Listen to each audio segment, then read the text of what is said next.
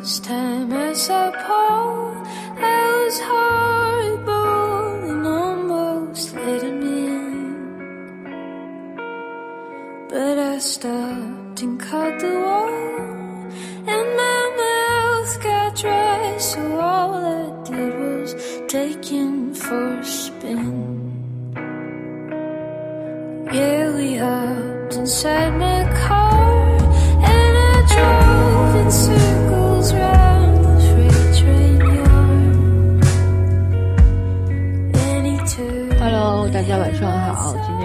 九月十一号啊，十九年前的九月十一号发生了非常大的人类悲剧。那么我相信啊，今天我们在群里还在说，很多人可能已经把这个日子给忘了，因为人类是善忘的，没有人愿意去想起那些悲惨的让你痛苦的事儿，对吧？但是呢，很多的过去的事情，我们要去记住它，铭记它。有很多的人，我们也要记住他们，这样子呢。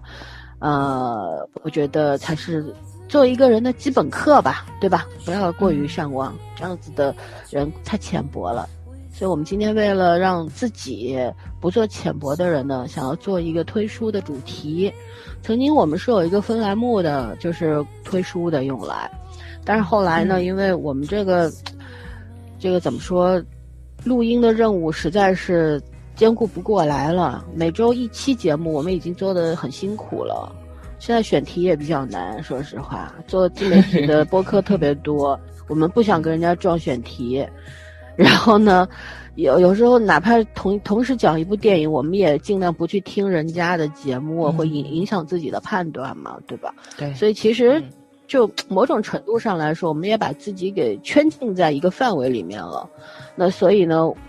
我们从现在开始，觉得还是会要做一些多样化的东西吧，不仅仅仅限于这个影视剧之类的。虽然我们平时也会聊话题，但是很多的话题其实也就是跟影视剧相关的。那以后我们可能会往旁边、周边再去发展一下。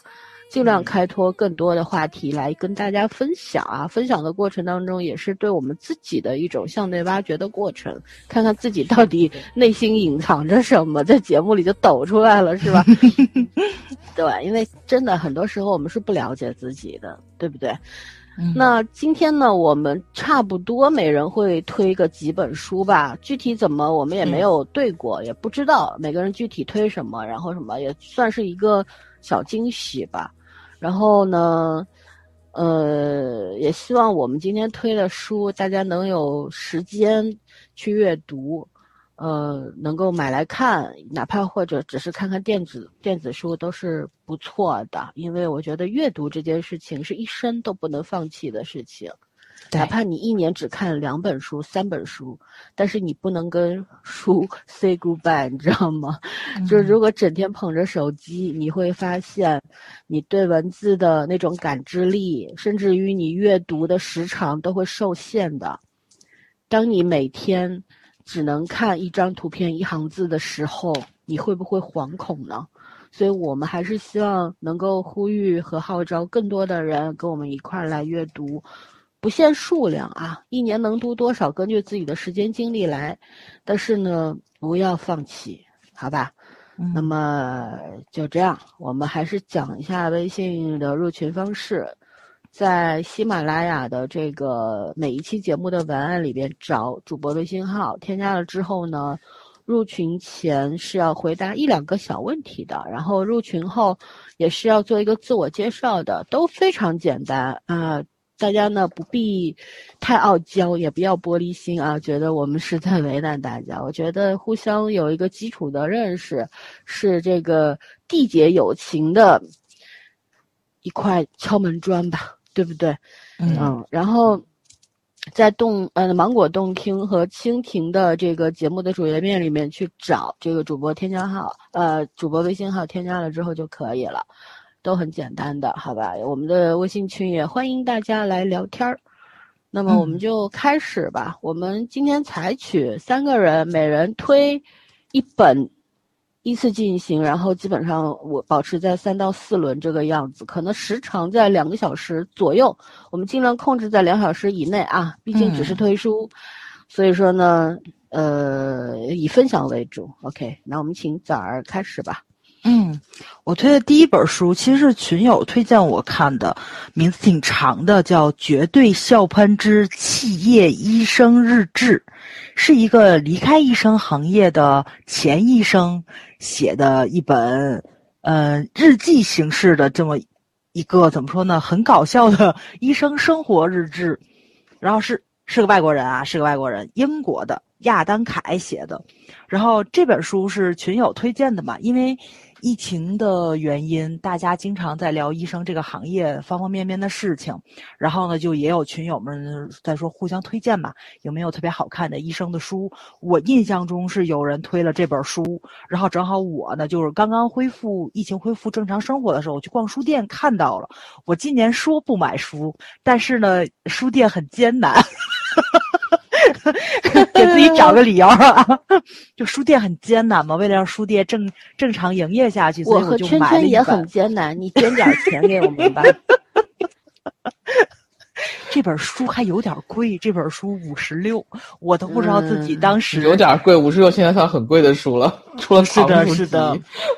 是的，是的，但是因为你要在网上买的话，就是到比如说六一八呀，或者双十一的话，能打到四折、三五，甚至于三折。所以说原价买书还真是挺贵的。我我我没夸张啊，这也是大多数人为什么逛书店不喜欢买书的原因。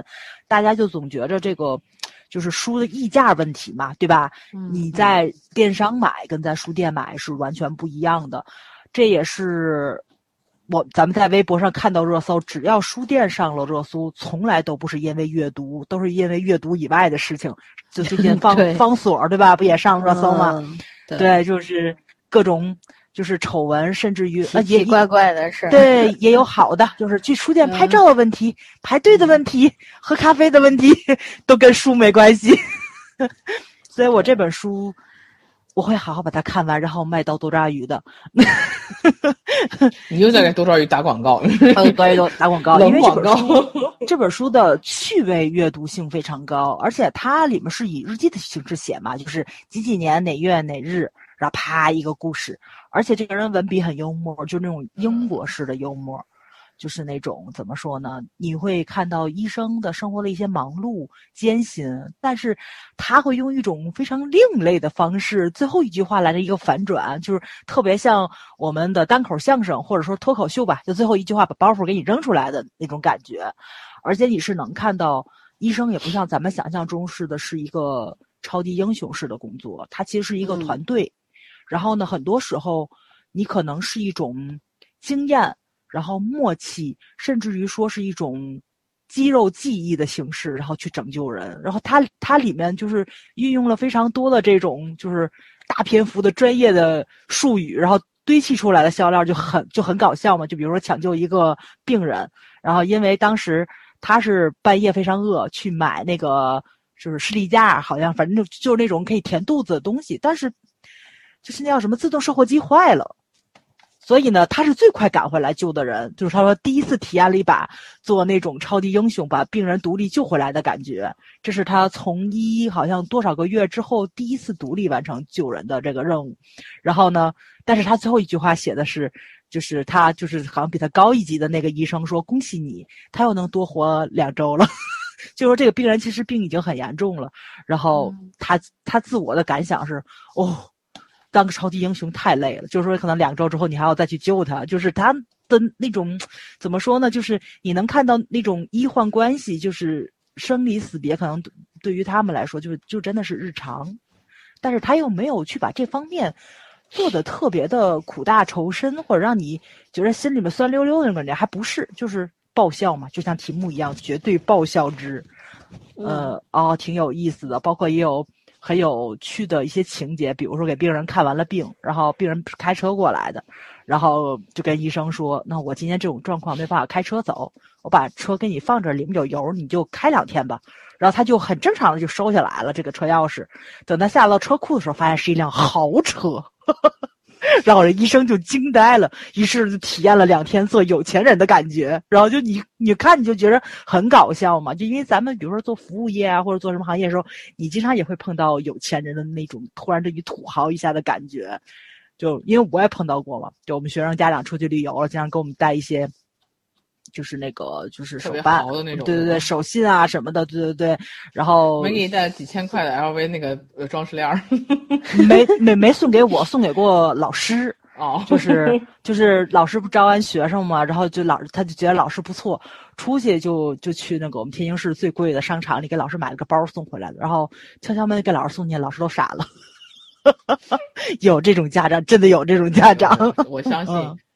是的，是的。所以他这本书就挺有趣的吧？就我觉得特别适合，呃，就是侧上、床上、车上看，然后轻松愉快。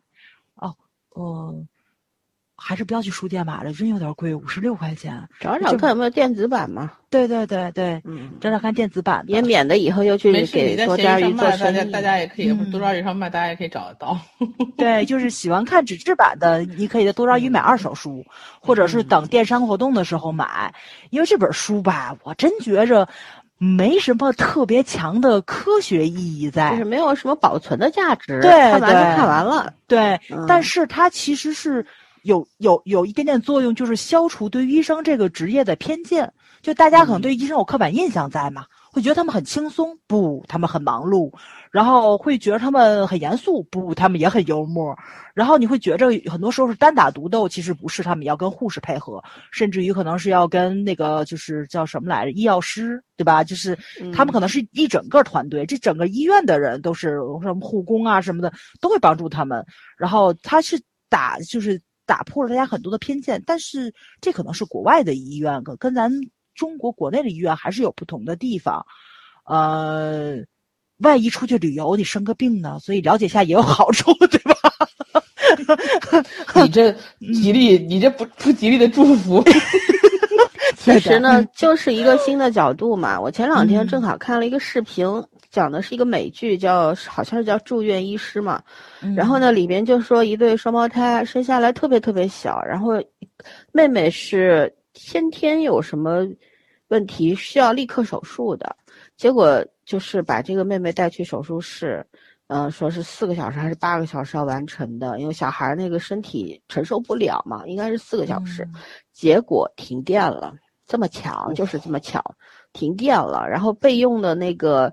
呃，发电机所有发电机还没有启动，可能不知道什么故障还没有启动。对，它是需要时间的。对，然后呢，他就需要所有人回归到最原始的手动模式去了，然后一切都是要靠感受，包括像麻醉师什么的，你怎么去施针，然后怎么什么时候注射等等，反正这些我不是医生，我也不懂啊，就是。拍的应该还是蛮专业的吧？我看上去，因为我不了解，所以我觉得他挺专业的。但是他主要是在讲，就是说，当就是高科技发展起来之后呢，你像很多医院都会用那种高科技的机械臂啊之类的，对吧？去做手术。但如果说有一天这些东西都没有了，或者突突然说这些东西都在一个特定环境下，比方说停电。战地医生，对吧？怎么办呢？医生们也要去拼死一搏。当时那个主刀的那个医生就说：“说现在呢，我们就是说，你如果放弃了呢，可能你还能够继续做医生。但是说，如果我们继续下去，可能孩子会死。但是如果孩子死的话，我们都要失业。嗯，就是在医生的荣誉和饭碗之间，你只能选一个。说我我要坚持下来，然后所有人都没有走。”但是这个视频最后比较感人的就是那个妹妹救活了，然后送回那个保温箱的时候，哥哥就把一只手放在了她的肩膀上，就是双胞胎的心灵感应嘛。嗯，就视频很短啊，我打算去把这个剧找来瞧一瞧，但是还是觉得，你看我为什么要提这个？我就说其实这样的医生是比较主流的，就是我们经常会不管是哪个国家的这个。影视剧里边总能够看到医生那种悲天悯人的，然后放弃自己的一切，愿意站出来的那种姿态，特别的英勇，非常的值得去赞美。但是呢，医生其实也是普通人嘛，你下了班之后，你你也有自己的生活，然后是在工作的同时也会有喜怒哀乐，会被情绪左右等等。可能早上推的这本书我是没有看过，但我听了一下，我觉得可能就是把医生比较日常的一些东西细化出来，对啊。对，不要把他们当圣人。没错，没错，他没嗯有去讲医学方面的东西，他讲的就是医生的生活，就是工作生活，他们在工作之中是一个什么样的面貌，还是挺日常的。对嗯、就是如果说你想去掌握一些医学知识，可以去读库看看，因为读库好像出出了一套个关于关于医学、医学科学发展的这么一套书，他这个没有。他这个就只能消除你对医生的偏见，没有任何作用。就多了解一点，不未必能消嗯除，因为人都是自私的嘛。你遇到具体事情的时候，对立面会自然产生的。是的，是的，对。啊，但是呢，就更多的可以去多了解这个行业，对吧？就像很多时候，就有人对我们这种行业会说：“哎，你们也会怎么样怎么样？”我算命的，你们是？不是会说你们怎么也这样那样，是比如出去玩啊什么的，呃，蹦迪呀、喝酒啊什么。我说难道我们不是人吗？这我这不可以吗？我们应该怎样？你给我一个标准，对吧？就就但是人会给很自觉的给一些行业或者一些人贴上标签嘛。我觉得嗯贴标签这个行为真的挺挺 low 的，就是对。嗯啊 OK，你推完了吗？，OK，我推完了。嗯行，那圈圈。我最近看的几本书都是跟嗯，就是传播类的，其实像媒体类的东西你是要做大 V 了是吧说吧，没有我，因为我最近，然后因为我最近一直在看白岩松的那个对白，然后我就我其实从年轻时候就蛮喜欢他的，然后我觉得这么多年他没太大变化，或者说他变的那个区那个。基本上和我基本上是就是说观念上是重合的，所以他都有很多呃现在的观点和他的一些启发，我还是挺喜欢的。所以嗯，就基本上看完这个节目之后，倒倒不是他推，是我自己去找类似这样东西看，包括我以前买的书。我先推一个那个《后真相时代》，因为这个书我是前一段看完的。我也我有这本哦书，我也看的差不多了。对，我也看完了。然后其实这本书，你说它，嗯，有多好看？我当时买的时候应该是和那个《乌合之众》是一起买的，但是他们两个其实阐述的角度是不一样的。《乌合之众》呢，更多的是我觉得是讨论就是集体从众行为，但是这个呢，其实是讨论就是你所谓听到的这个很多真相，呃和观点。一方面呢，就是说是被被引导的；另外一方面是你自己的你的个人的一些呃能力、经历，包括你的认知，去潜意识的诱导了你读出来的某一些内容。就是说白了，就是书是往书是介绍外部的，但是其实这本书你真正读进去之后，你会思考的是向内思考的，就是说你你为什么在某一件事情上你是这样想的？呃，他讲的其实他讲的还是外部运作的一个呃重点，就是就是真相被有意识的去操控和利用，作为一种宣传和和引导。但是我其实看完这本书，我想的是向内的观点，也就是说，呃，我现在开始慢慢懂了，就是读书其实就是读自己。我现我现在开始开始同意这句话了。读书就照嗯镜子嘛。对，嗯然后以就是以前是会觉得读书是一种被迫的，就是除了除了那种学习型的读书是被迫的，你要去学这些东西的话，有的时候很多很多时候你读书你会觉得是获取知识的，但是我现在开始真的慢慢在进入读书是读自己的一个这个世界里面来，就是说你读书你会想到什么？你想到这些东西其实和书没有太大关系，因为每个人都会读，但是大家想的一定不一样。嗯我觉得这个才是最有意思的地方。所以就是这本书给我的启示是，你看完这本书，你想的内容，你可以去倒着去想一想，你为什么会往这个方向去想。我觉得这个很有趣。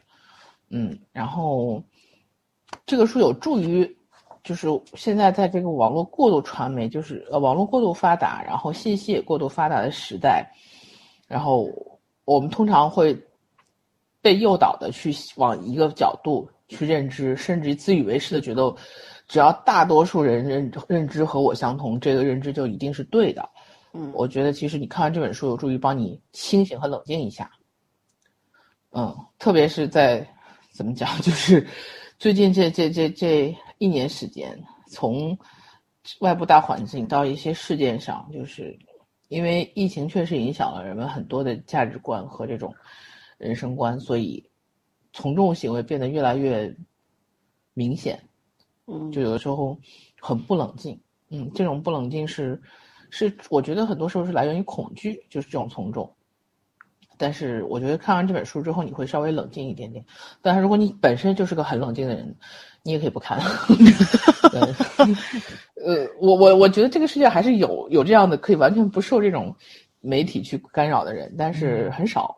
嗯，所以这本书没有到那个能醍醐灌顶的境界。但是如果你对这个方面有兴趣的话，你可以看一下。嗯，因为它是后浪出版的，是民主呃后后浪的这个那个出品，然后是民主与建设出版社这这本书，副标题就是“当真相被操纵利用，我们该如何看、如何听、如何思考”。嗯嗯，我当时买这本书也是很关注这种大大众传播一类的这种书籍嘛，然后选了几本。这本我我记得我好像看了有三分之二了，没看还没看完。你不用看完了，大概你就知道是要写什么了。他嗯写的并不深，其实是还是比较浅显的，嗯方便大家能够更多的有拥有更多的受众嘛，就是方便大家嗯能够读懂。嗯，写的还是蛮蛮简单的那种。对他举的案例比较典型。嗯，对，这个因为我我现在我今天要推四本书，大概是一个系列的，就是都是相关的，也不能说一个系列的。到后面说为什么会相关，其实，嗯，都是和传播和新闻，包括和那种新媒体时代是有关联的。嗯，嗯那我先推这硬核当一本吧下。嗯，对，嗯，最近频频出现的这种妖魔鬼怪太多了。是的，各种各样的事嗯件，然后就像圈圈说的，很多人以为大多数那就是赢家，其实很多时候就你你结成了一个团伙，你都不能说它是一个群体，它就是一个团伙。然后他就嗯觉得我们人多势众，对吧？你们嗯说，你们说，你你们是打不赢我们的。其实这个已经失去了辩真理的一个趣味，而是在争输赢。嗯那就没有意义。当然这，就跟传播学是有联系的，因为确实像这样的一个团伙里边，有些人确实是蠢的，被带着跑的；有些嗯人是什么呢？就他自认为他是有观点的，自作聪明；还有一些人呢，他就真的是带着某种目的去的，嗯对吧？带着别人跑的。对，他在中间是有自己的利益追求在里面的。呃，但是说实话，在网络上，我这两天在知乎上跟人家就打嘴仗嘛，我天，那那人说不过我，说不过我，把我的那个回答和那个就是都折叠或者删除了，你知道吧？他他他就讲不过我了，他没有办法了。我就觉得我真的 N 年没有跟人家这样就这样交战过了，但是我真的很生气，对于这个事，可能也是一种嗯。一次小爆发，就是嗯。看的太多了，憋了大半年了，你知道吗？嗯。就看到那种，就搞不清楚什么叫合理质疑和无端猜测，就拿一个人 曾经在网络上发过的一些言什么的，就像大字报一样，全部给你截图截出来，然后嗯。就不停的展开那种攻击。还有就是以一句话，或者是甚至于没有一句话作为基础，就在在那边他说我来推理一下他的动机，你他妈是他肚子里的蛔虫，你能推理吗？动机还能推，你警察啊，我就嗯问他，你知道什么叫推理吗？你知道吗？对吧？搞笑，哎，所以我觉得真的人要多读书啊，像这种蠢货呢，估计肚子里也认识的字儿都不超过两百个吧，没办法。哎，好吧，那我来嗯推一个，我先推一部这个推理小说，日本的啊，因为大家可能对日本的这个，因为日本的推理小说界人才辈出，对吧？但是大家比嗯较熟的，可能写畅销书比较多，东野圭吾。但是呢，看看的更多一点的，大家会知道这个江户川乱步，然后这个宫部美雪啊、松本清张呀，还有田庄司啊等等这些啊，就就都是我除了东野圭吾我都挺喜欢的。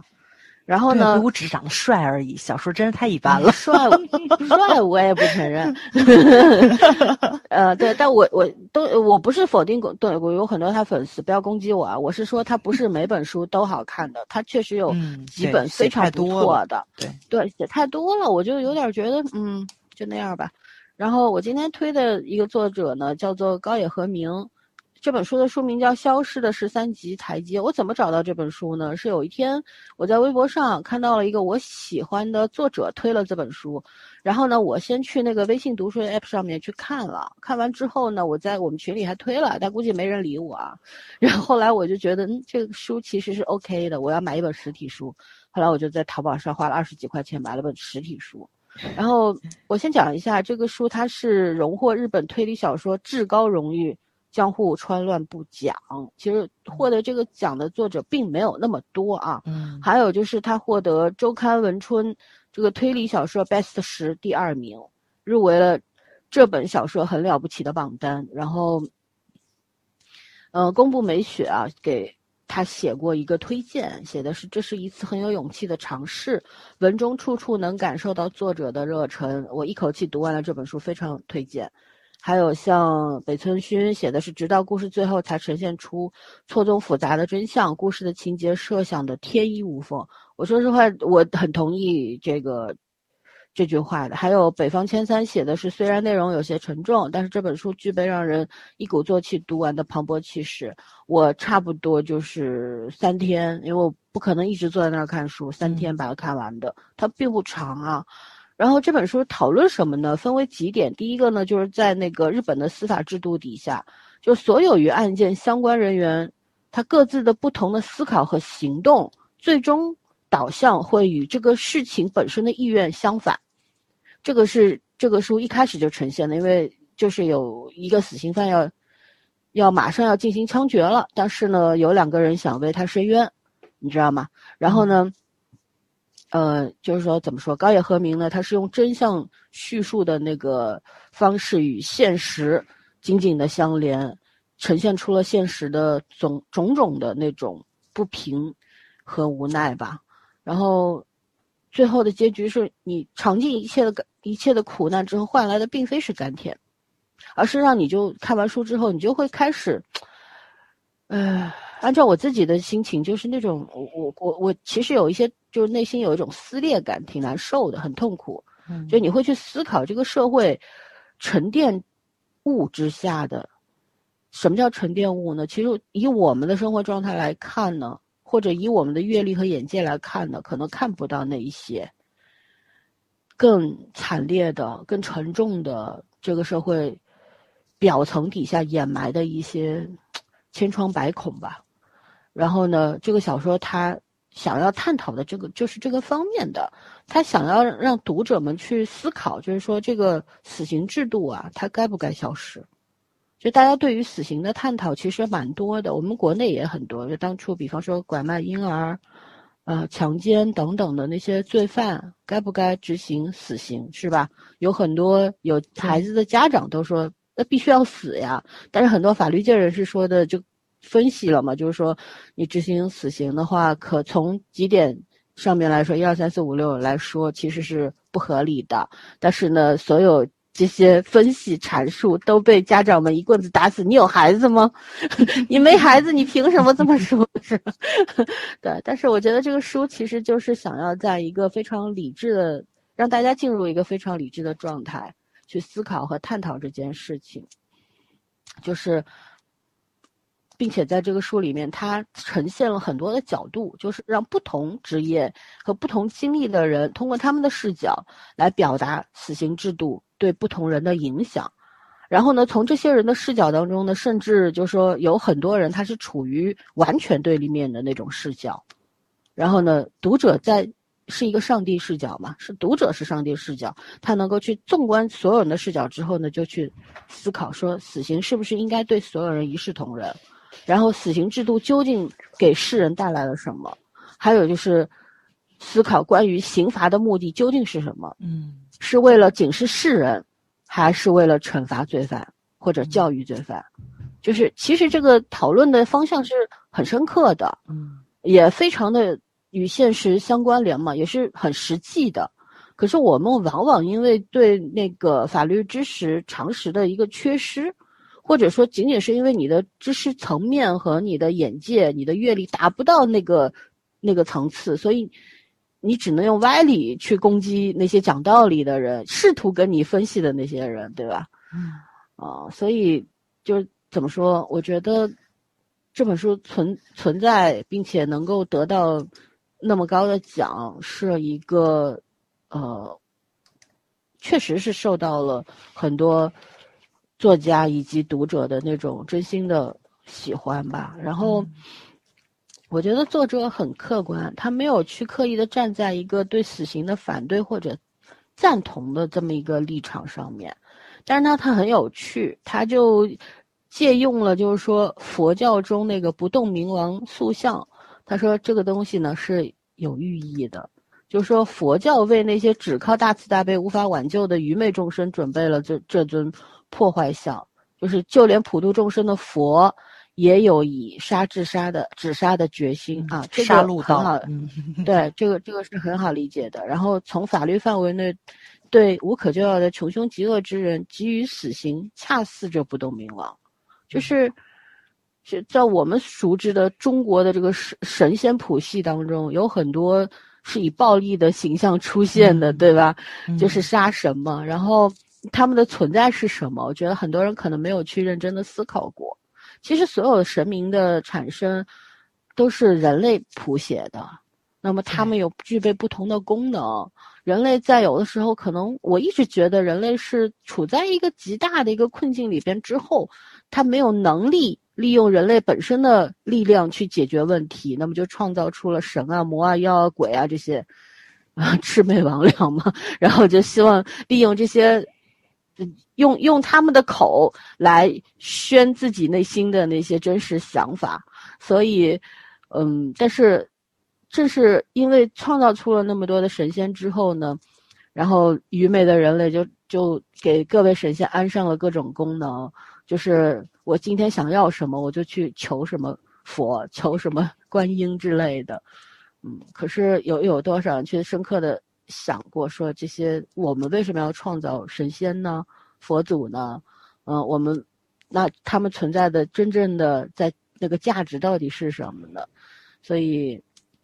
我觉得这个小说当中这一段就写的是挺好的，然后还有就是说，在无论在哪个国家啊，就是任何法律的制定和执行，特别是涉及到生死的这个死刑啊，嗯，是不可能不存在争议的。这个争议在任何一个地方都存在着，哪怕是印度这样一个法律。并没有什么卵用的国家啊，对吧？乱七八糟是吧？就是我们怎么去衡量被害人和凶手的生命价值？嗯，被害人他当然他的他生命是非常有价值，可是那些凶手，我们只要说一句乱棍打死就可以了吗？我们必须要从司法、从法律、从社会道德的种种层面去去思考他他们，然后去。研究他们，探讨他们，我们才能够得出一个与当下相契合的这么一条一些规律，或者说一些一些理论，然后警示我们整个社会，对吧？对自己也是一种警示。对，如果说就是说我们到目前为止，我觉得根本就没有任何完美的方法去覆盖所有可能出现的状况，这就是人们总是说：“哎呀。”为什么这个事件出现没有法律去照拂到呢？覆盖到呢？或者说，为什么不制定一条法律，就是在这这个方面的法律不可能面面俱到的？这个社会进步的太快了，而法律一直是滞后的。对，是的，嗯，这个一定要明确。我们讲了很多关于这种刑侦的影视剧，我们一直在普法，但是我觉得很多人他至今是没有意识到，总觉得法律。能够管辖到，甚至你的具体生活当中，这是不可能的事情。如果真的出现了这样的法律的时候，人类的灭绝就到来了，知道吗？然后，嗯嗯，而且呢，我们也要明白一个道理，就是在任何，呃，案件当中，在任何案件的处理的过程当中，是不可能完全屏蔽掉或者说摒弃掉人性，以及。人为的干预的，所以前两天我们在群里面说，这个法官，呃，处理这个坐在那个台上面会不会被其他就是现场的一些情绪引导或者怎样？就是好像是在讨论谭松韵母亲的那个案件的时候，是的，我们讨论了一个上午。我当时也说了，法官也是人，就是很多的律师，我们总是对律师以为律师在法庭上讲的很多的话，一定是代表正义的，或者说觉得所有与司法相关的工作的这些从业人员都应该是正义的、天然正义的，这是不可能的，因为在司法的整个体系当中，每个人他的职业的要求是不同的。像律师，为什么我们大俗话说律师是一个游走在灰色地带的这么一个职业？这个灰色啊，不是指什么灰色收入那种灰色，而是指他可能 处在你这个法律的和道社会道德的这个夹缝当中，甚至于处在人性撕裂的那个夹缝当中，他没有明确的善与恶，他可能只为了他的当事人说话，所以他在法庭上会说一些。没有查证过的，甚至于，就是就是主观是要激怒你的，让你情绪崩溃等等的一些作用的这些话，这都是他们的手段，也是合理的，是合乎他的这个职业范畴的。但是我觉得普通大众不理解这件事情，就觉得怎么可以呢？这就是我们以前在节目里说过的，说法律人的世界眼中的世界是动态的，而普通人眼中的世界是静态的。我觉得这是最基本的隔阂，就像这几天罗翔教授被攻击，其实也正好应和了这一点，对吧？我不去深入去探讨这个法律的种种啊，我觉得很推荐这本书。我觉得就是说，我一直很佩服日本的一些推理作家，他们不仅仅是脑洞和想象力的问题，他们真的非常的关注这个这个国家的司法。然后关注这个社会的一些发展的动态现象，以及人性的很多的善与恶，就是而且写的都是很不错的。我前面讲到的一些作家，他们的作品大家都可以捡起来看一看的。嗯，不要因为他们是日本作家就不看啊。我我们在前两期讲八百的时候也说过，就是人家好的地方，我们是要去学的。嗯，哪怕说是不耻下问呢，是不是？师夷长技以制夷。嗯，对，所以说呢，就推荐到这儿。希望大家强调一下，这本书叫《消失的十三级台阶》，为什么是定这个名字呢？我不在不剧透的情况下告诉大家，这个是与主人公有关的。OK，我推完了，早儿你继续。嗯，老三说让我推荐。小孩子跟成人都能看的书，所以我就去找了一下。我找了一本《马德琳》，然后呢，我觉着如果说跟咱差不多八零后，应该都有印象，因为咱们小时候引进动画片的时候引进了《马德琳》，然后里面有非常经典的就是这十三个小女孩坐在那里面，就是吃不对，不是咱十二个，十二个小女孩坐在那里面，就是吃饭之前不都要祷告嘛？因为他们是在孤儿院里面长大的，他们都要说。呃，我们爱面包，我们爱奶酪，更重要的是我们彼此相爱，然后才可以吃饭。我这个台词，我我觉得我从小到大记了好久好久，到现在我都还记得。然后就是怎么说呢？嗯，就是因为那个时代啊，就这本书是非常非常久了，可能得有一百一百年了。呃，没到，反正反反正应该是因为这套丛书的名字叫《百年经典图书典藏》，是。长江少儿儿童出版社出品的，然后呢是布面精装。马德琳出了好多本，它这是一本马德琳的合集。然后马德琳这一本非常薄，可能才有四十多页了。这么这这本书当年拿了凯迪克的银奖，所以是非常经典的一部绘本。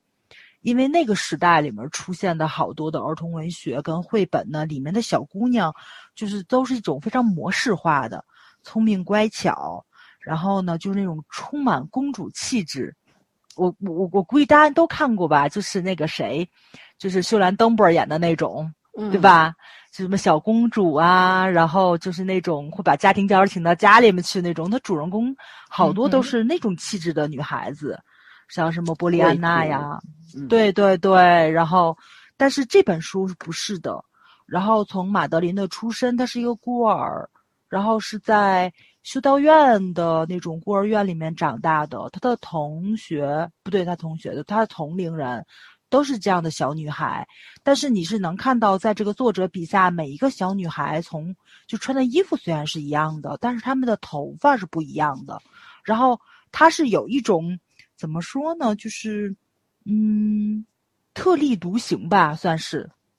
我觉着应该可能算是比较早期的那种，就是把女性作为一个呃怎么说独立的个体去去绘制出来的这么一个故事集，而且它非常有趣，在就是如果你看完非常感兴趣，可以去查一下作者。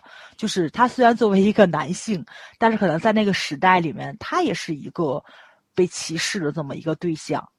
因为他很，他就很特立独行，他并不是传统的那种，呃，怎么说呢？就是，呃，比较传统的那种成长起来的男性形象。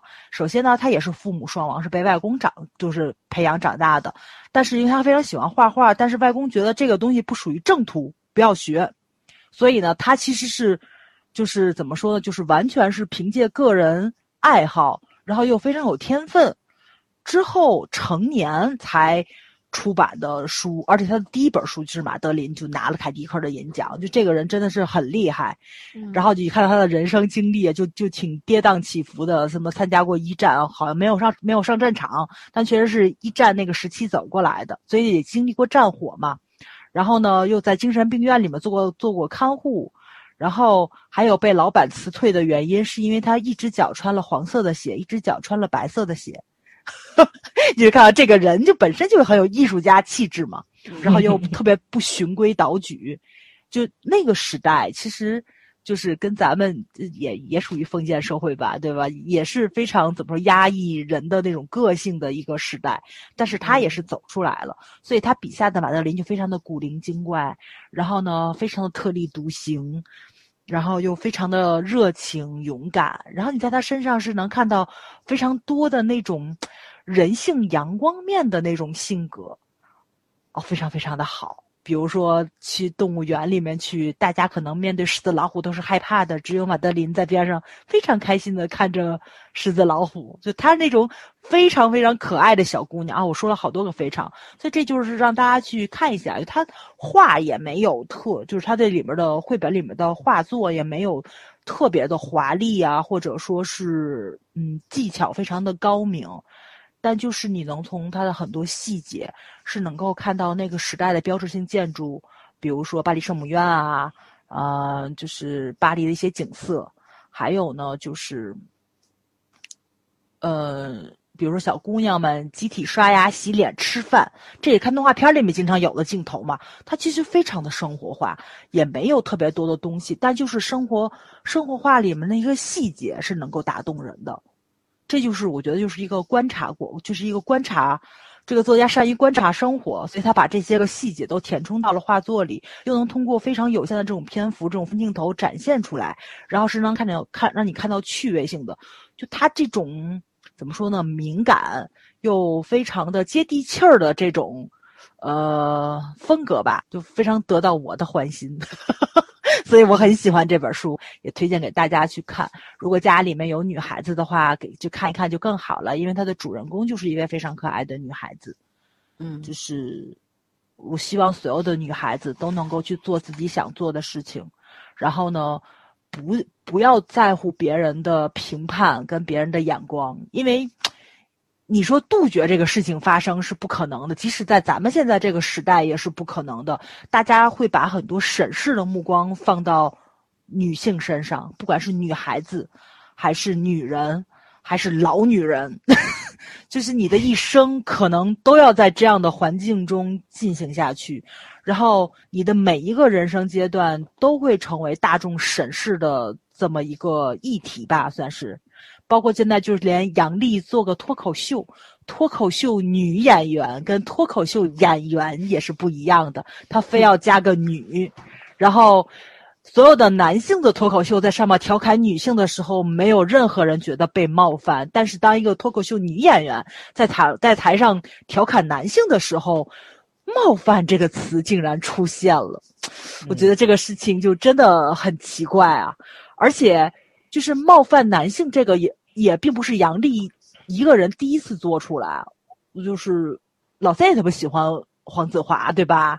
嗯就我也很喜欢他的动笃笑的时候，哦，他是谁都冒犯，尤其喜欢冒犯男性。他作为一个男性去冒犯男性的时候，没有人辱骂他。为什么杨笠作为一个女性去冒犯男性的时候，就要受到大众的谴责呢？就是社会不论进行到什么地步，但是你能看到这还是一个男权的社会，女性受到的的非议非常多疯。。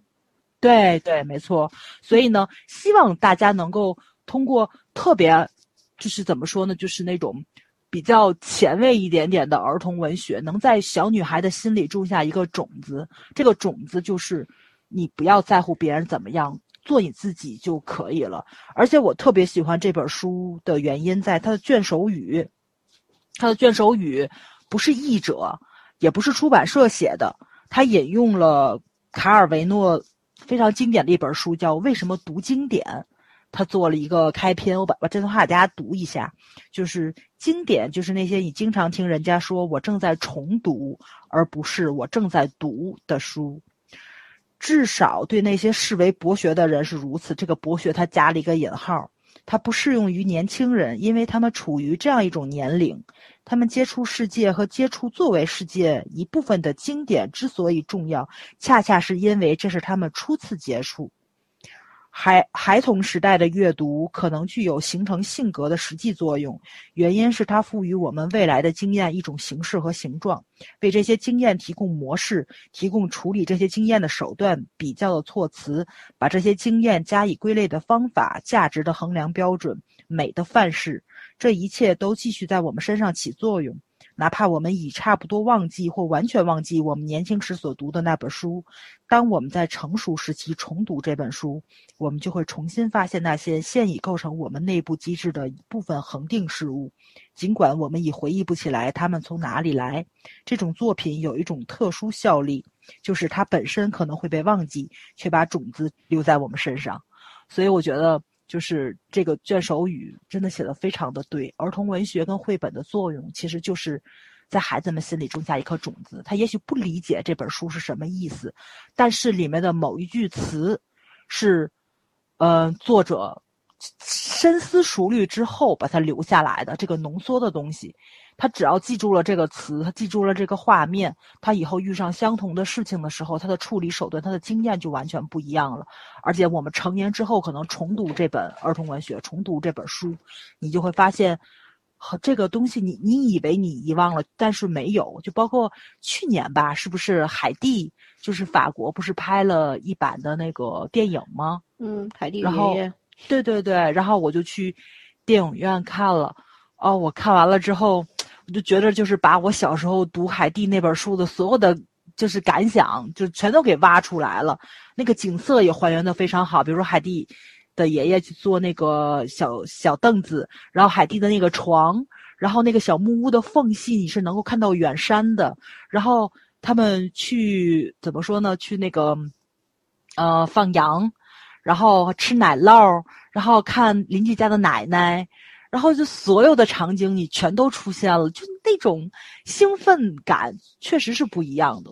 因为有有很多时候我们去说给孩子们去培养阅读习惯，很嗯怎么说呢？就是其实我觉得也是成人的一种再次洗礼的一一种契机。因为真的，现在大家就是说，即使是看书，我觉得可能看成功学或者看工作方面的书，也比看儿童文学、看童话来的要多得多。这种机会是非常多的。你只有陪孩子阅读的时候，你可能才才会再次去重温这些东西，而且你只有重温的时候，你才会发现那种生活中的美好，然后温暖，还有人性中那些非常温柔的东西，大自然的美丽，然后人与人之间的那种非常纯粹的。关系，不管是友情、是爱情，还是邻里之情啊，就它，呃，就是说很庞杂，但是这种庞杂里面又很纯粹，非常难得嘛。这也是我非常喜欢看童话、看儿童文学、看绘本的原因。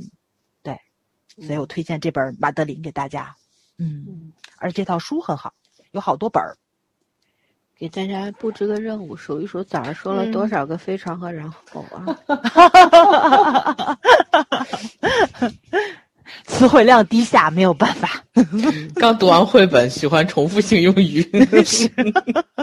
哦，不不过这本书倒没什么重复性用语。上次找那本书可真是，我的妈呀，读了得有百八十遍。幼儿园的老师和小学老师，尤尤其幼儿园老师特别特别喜欢用用重复性语言。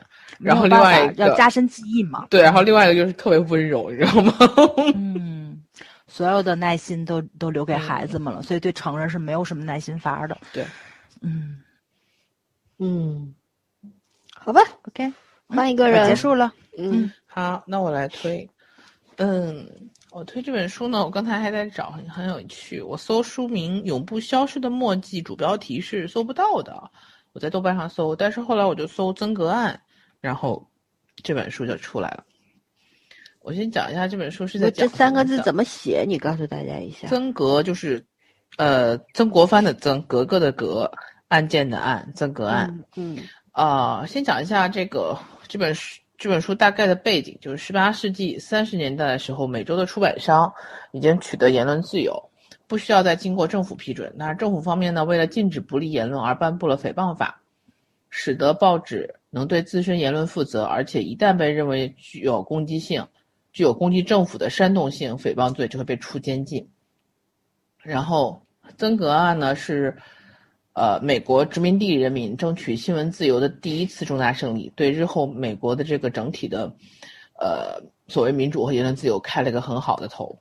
然后，这个曾格案的男主主主角就是。约翰·彼得·曾格，他是德裔美国人，是个印刷商、出版商和新闻记者。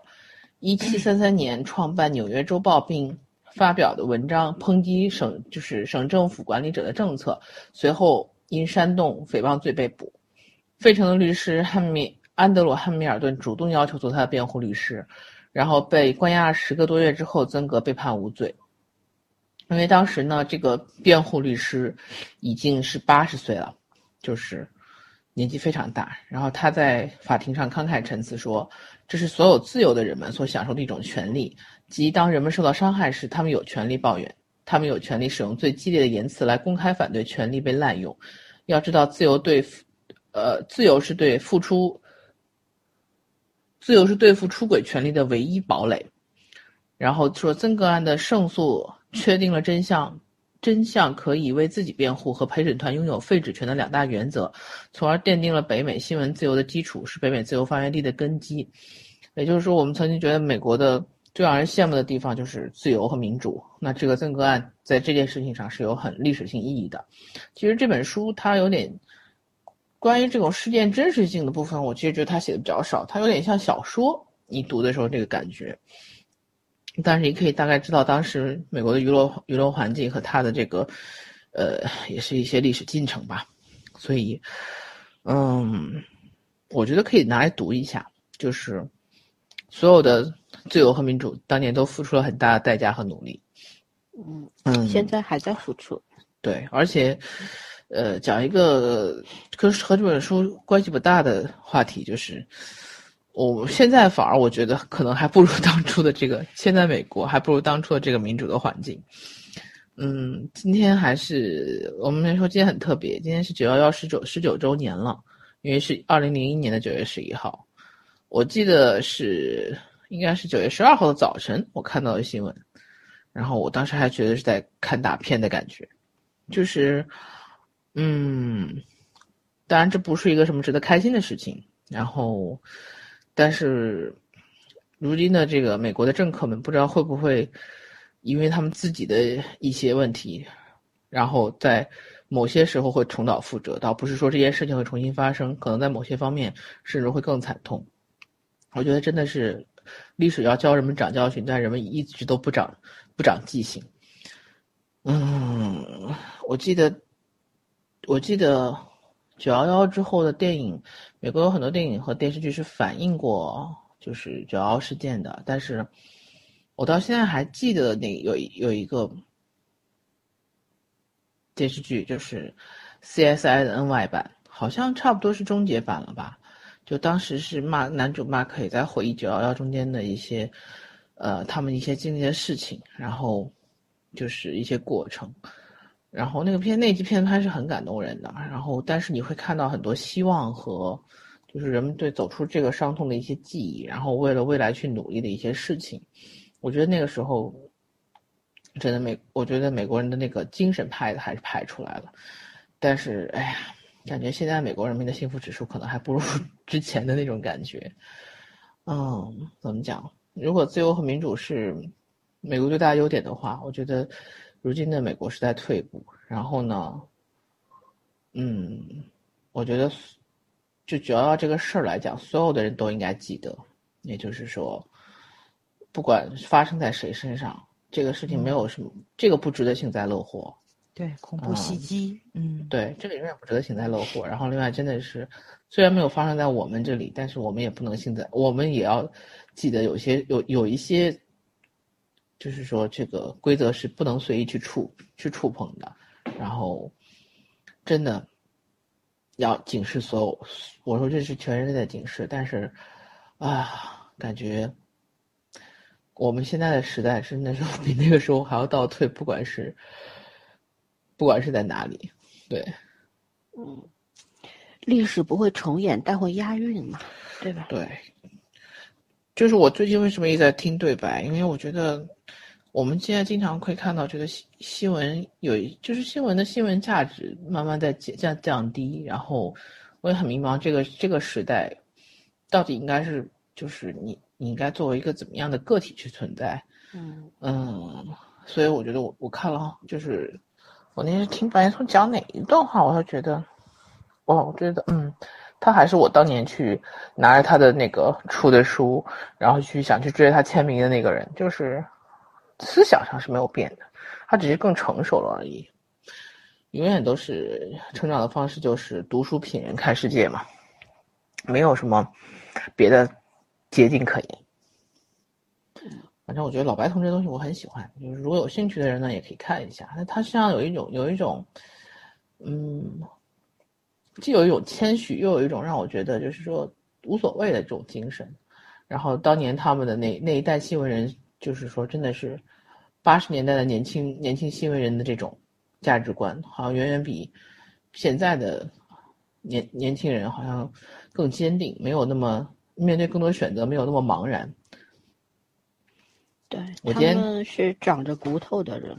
对我今天听他说一句话，他说，我我就当时在车上就笑出来了。他说，我一点不不羡慕你们你们的青春啊，因为他他是给就是现在的二幺幺学校去讲课。他说，如果现在让我用二十年时间去换，就是我现在比如说可以回到年轻的时候，可以回到二十年前，哪怕让我多谈两次恋爱，我也不换。他说，因为。第一，你们这个时代的歌曲太难听了，我当时就笑出来。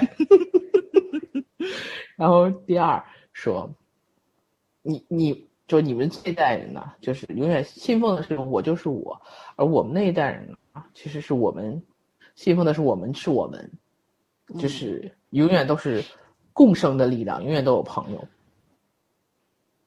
啊，听得我还挺羡慕的。其实我现在觉得我还好生的也不算太晚。对啊，八零初出生的人其实处在一个，嗯，就说社会转型的这么一个阶段嘛，所以你我们会接收很多以前的一些文化上面的传承，然后呢，又面临着新时代的那种发展，对，就自身其实一直一直是处于一个很矛盾的境地，就是。我也不羡慕年轻人，我反而觉得我们的那个时代更好。对啊，嗯，就我们有更多的，虽然就是说这个矛盾会让你的人生可能感觉更多波折、更多微妙的地方，但是也会让你有更多的机会，嗯，去往外伸展。嗯，是的。现在年轻人审美太一致，长相长长得太统一，就大家的方向都太一致，好无趣。嗯。嗯，这么说会被年轻人攻击的。对，其实，哎呀，攻击就攻击不要紧，我们年轻时候也被攻击过，很正常。对我们这个是不带任何贬义的啊，这个不是在说挑年轻人的刺儿，而是说因为大家经历的时代不一样，你们出生的时候，尤其是九五后啊、零零后啊，你已经出现出生在一个高科技的时代了，呃，这个信息爆炸的这么一个社会模式里面，所以可能你们接受。到的信息啊，太准，就超过你可以筛选和判断的那个速度，所以呢，就导致说自己形成一个自己的一个自我判断体系，需要更漫长的时间。我我觉得更很多思想家为什么都出现在从前呢？嗯几百几千年前呢？那是因为那个时代是慢的，对，他们有很多的时间会去思考，而现在这个信息实在是太满了，你还有时间思考吗？这个时代对吧就是超过被一千字，是的，对，超过一千字的公众号文章你都读读不下去了，你说 咋办？然后同一个事件有七八十个、上百个公众号在写同一个事件，正的反的，随便弄一个角度啥的，反正最近关于八佰也好，关于信条也好，这种影评人层出不穷啊。对，所以说我觉得我看帖子看完，我对这个电影还是一无所知。但是呢，我看他们在那儿各有公说公的理，婆说婆婆的理，我觉得本身就是一个很搞笑的事情，你知道吗？啊就大家无非就是抓住了一个观点，就拼了命的打那个，就是一个论点，拼命的塞论据嘛。但是这个论点到底成不成立，还两说呢，就是这样一个事情。我觉得我觉得们年轻其实年轻的嗯时候，其实就是追星也好，然后喜欢一个人也好，没有没有人去关心他的专辑卖了多少张的，很少人嗯会去。我喜欢一个明星是因为他专辑卖了上千张、上万张、上什么二十万张，叫双白金。那个时候，没有人去因为这个去喜欢一个人，而是因为喜欢这个人的作品，喜欢这个人的一些嗯跟他相关的内容，而最后让这个人，让这个人成为了那个就是很有很有能力或者是一个象征性的年代象征性的人物。而现在的孩子，不是孩子，现在年轻人现在喜欢什么东西要用数据来讲话。我我我我到现在都推上那个位置对，就很讨厌那个事情。你又不是他老板，你又不是他经纪人，你关心这个东西干嘛呢？对不对？你不能把它当成商品。你看现在的粉丝对自己的定位就跟咱那个时候不一样，咱们那个时候就叫 fans，对吧？咱那时候就是粉丝儿，他们现在不是是妈粉儿、女友粉儿，然后就是一定要给自己一个定位，事业粉儿就是他老板了吗？不就是？就他们他们是把自己 当成他身边的那个有关系的人是，所有人把他的那个，就是就是现在粉丝容易把自己喜欢的偶像当成自己的所有物，当成一种商品。你为什么你为什么喜欢一个人，非要站在他老板的角度？谁人有白嫖这个词嘛？人家觉得咱在少说点聊，咱们 下周聊这个话题。你们今天说完了，下周你说什么？哦，哦，跳跳跳了跳了，不吐了不吐了。对对，嗯我就是觉得，哎呀，我们还是还是拥有，就我们可能没有拥有那么现代化的东西，但是我们拥有的是自由，嗯，自由的喜欢一个人的权利。就其倒实也也没有，呃倒也没有，我也没觉得没那么绝对，没那么绝对，就就就嗯对，就那个时候，就是因为这个时代还是相对慢的，它整个速度嗯还是慢的。嗯然后呢，你就会觉得，就是你有能有能力、有时间和精力去感受，比如说风它是什么什么怎么样一个速度，是不是是暖的还是凉的？然后你会看这个被风带起来的柳枝儿啊，什么花朵呀、叶片呀，你有会有那个闲心，那个闲情逸致去观察这个社会，然后观察你身边的周遭的一切。但是呢，现在就能够这样子闲下来的人，确实也。呃，不多了，但这个是不是只是年龄的问题？我觉得不是，而是一个大环境就是急速旋转嘛，搞得人身心疲惫，哪有那闲工夫呀？你以前回家来，你总是还能够玩一些自己想玩的，看一些什么自己想看的，然后你现在一到家，你就洗澡的力气都没了，然后吃饭也就随便弄个泡面啊，弄个什么就一吃就完了。就是你任何你觉得你活着到底为什么？你活着的那些情趣去哪儿了呢？就是那些活着的情趣，就是那种所谓的在不工作的那些间时间里边的那些你自己一个人或者跟家人可以分享的那个时间啊，被剥夺了嘛。然后你每天就是不停的像个陀螺一样的不停的转，停不下来。你说，那你活着为什么？你就不停的要问自己，就时间长了，长此以往。然后生出很多的怨恨，可是你又不知道朝谁谁去发泄，就是我觉得整个还是这个社会变得糟糕了导致的，而且这也不是咱们一个国家的事儿，但全球人民都这样，对吧？是的，嗯，只能是说技术的发展远远的把人人性的进化甩在了后面。嗯，是，就是怎么说呢？你说以前唐诗宋词里边。对吧？那些意境，那些诗词描述的意境啊什么的，我们可能只只能在短暂的几天的那个旅行的过程当中去看一看，说不定还看不着，说不定就是因为你不停的被老板催啊，来微信有电话什么，你好不容易赶到这个地方，然后电话来了或者怎样，你又错过了，就是真的就觉得现在生活已经不是生活了，就是。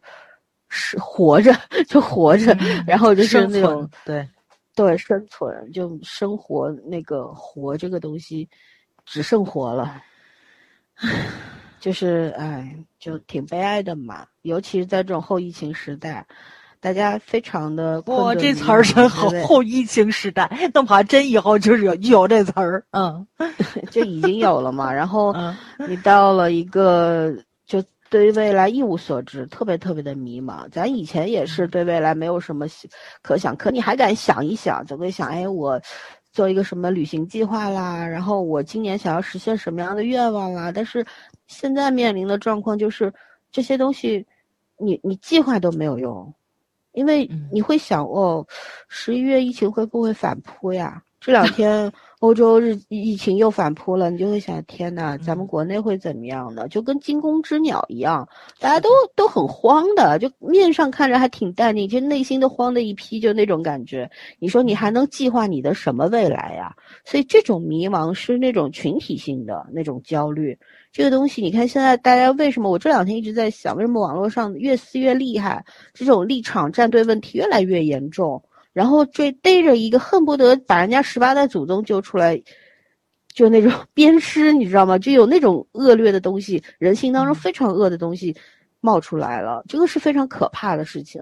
可是我觉得很多人根本就没有意识到，就是就是觉得很爽，打倒一个比你优秀的人那种快感，嗯嗯，这这些东西都都很可怕。想想当年被。我们的前辈们打倒的那些人，真的都是反革命吗？都是特务吗？不是啊，也许那些人只是一个课堂上想讲一讲这个历史发展规律的老师，也许只是一个科学家，只是一个历史学家，等等等等。可是就是陈述了一个事实而已。嗯，对，就是因为他们足够优秀，并且跟你的思维的那个层级不在一块儿，所以。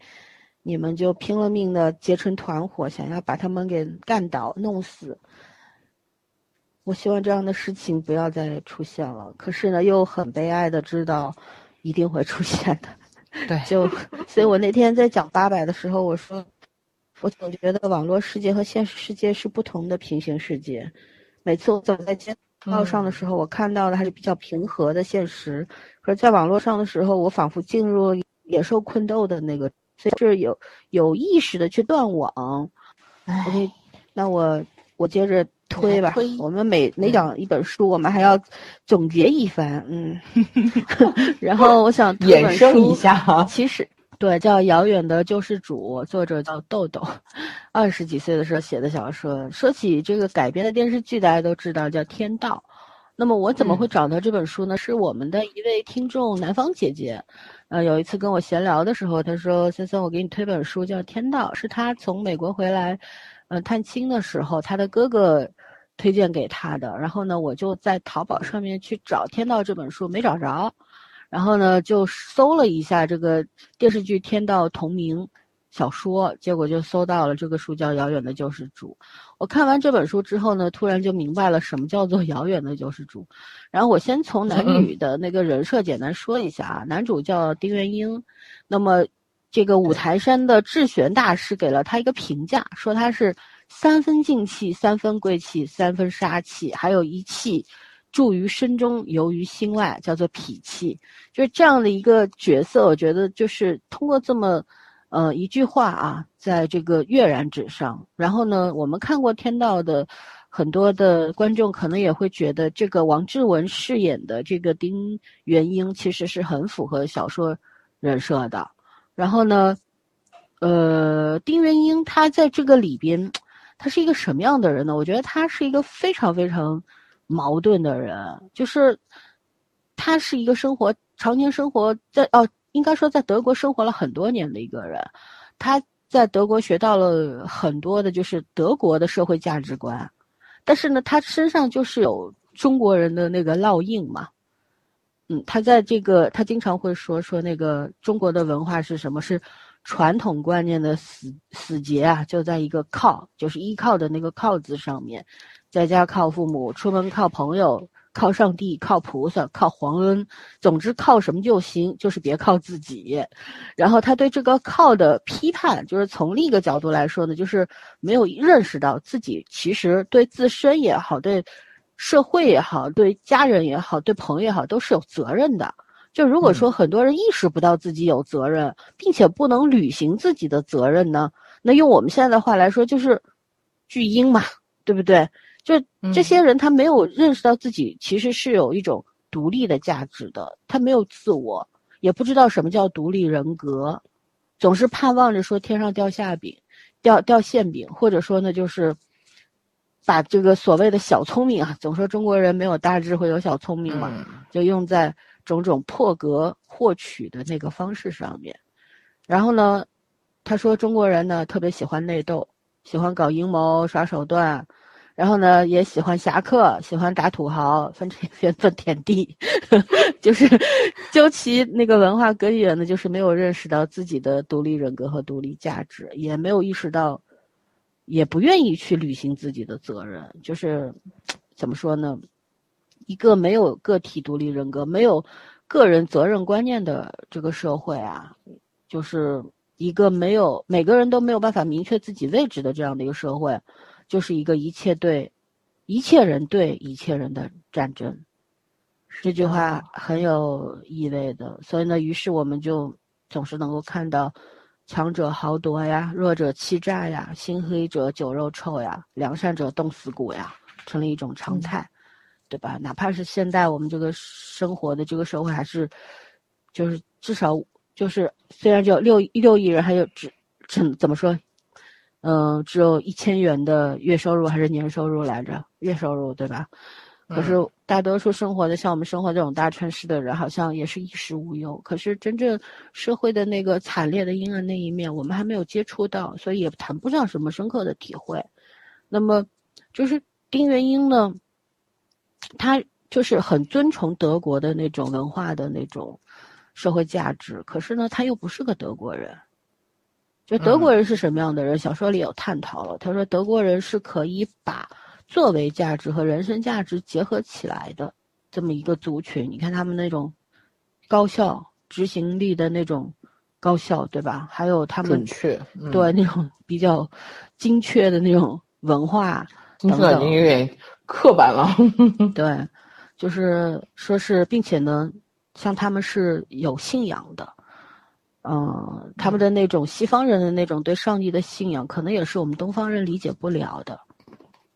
对，所以作为丁元英来说，他是有学习到和沉浸到这个不同的中西方文化里面去的这么一个人，他就很撕裂嘛，就是他在行为上能够理智的把应然作为准则，然后实现自己价值的那种最大化。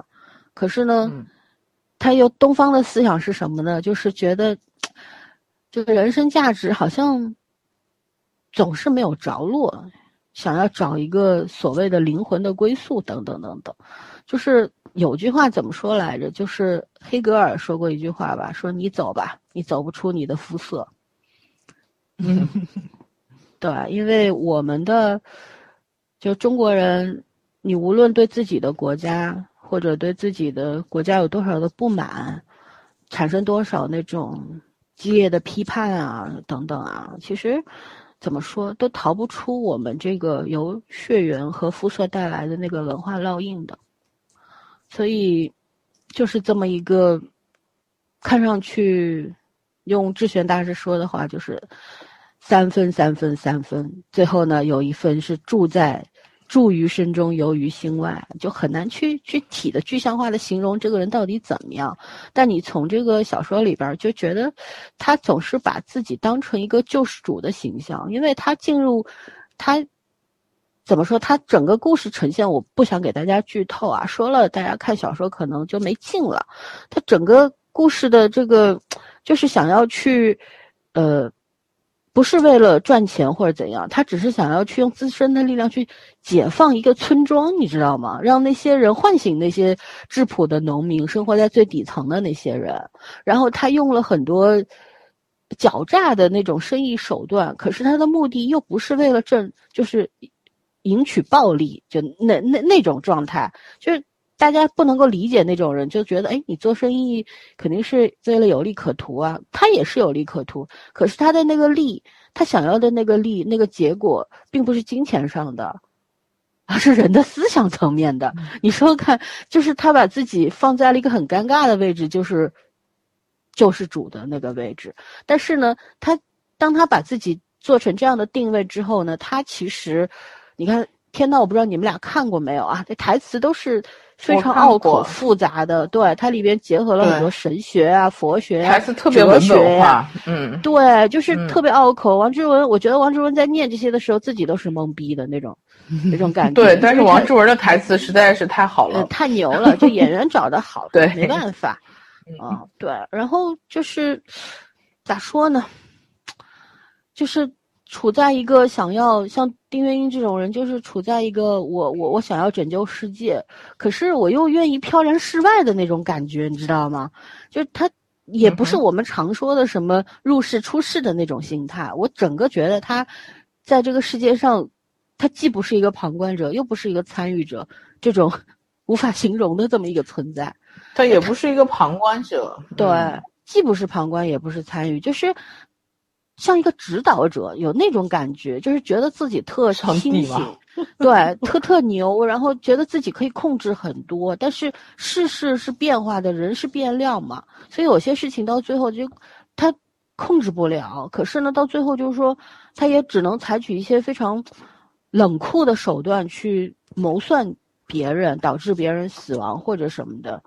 其实，当这些事情就出现的时候，我对丁元英这个人，嗯，只能说他身上有很重的那种杀气吧。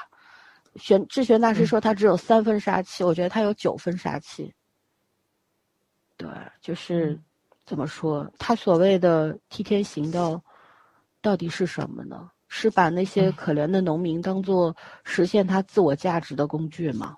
我会产生这样的。我觉得他做了好多人性就是心理学的试验，对，就更像一场实验。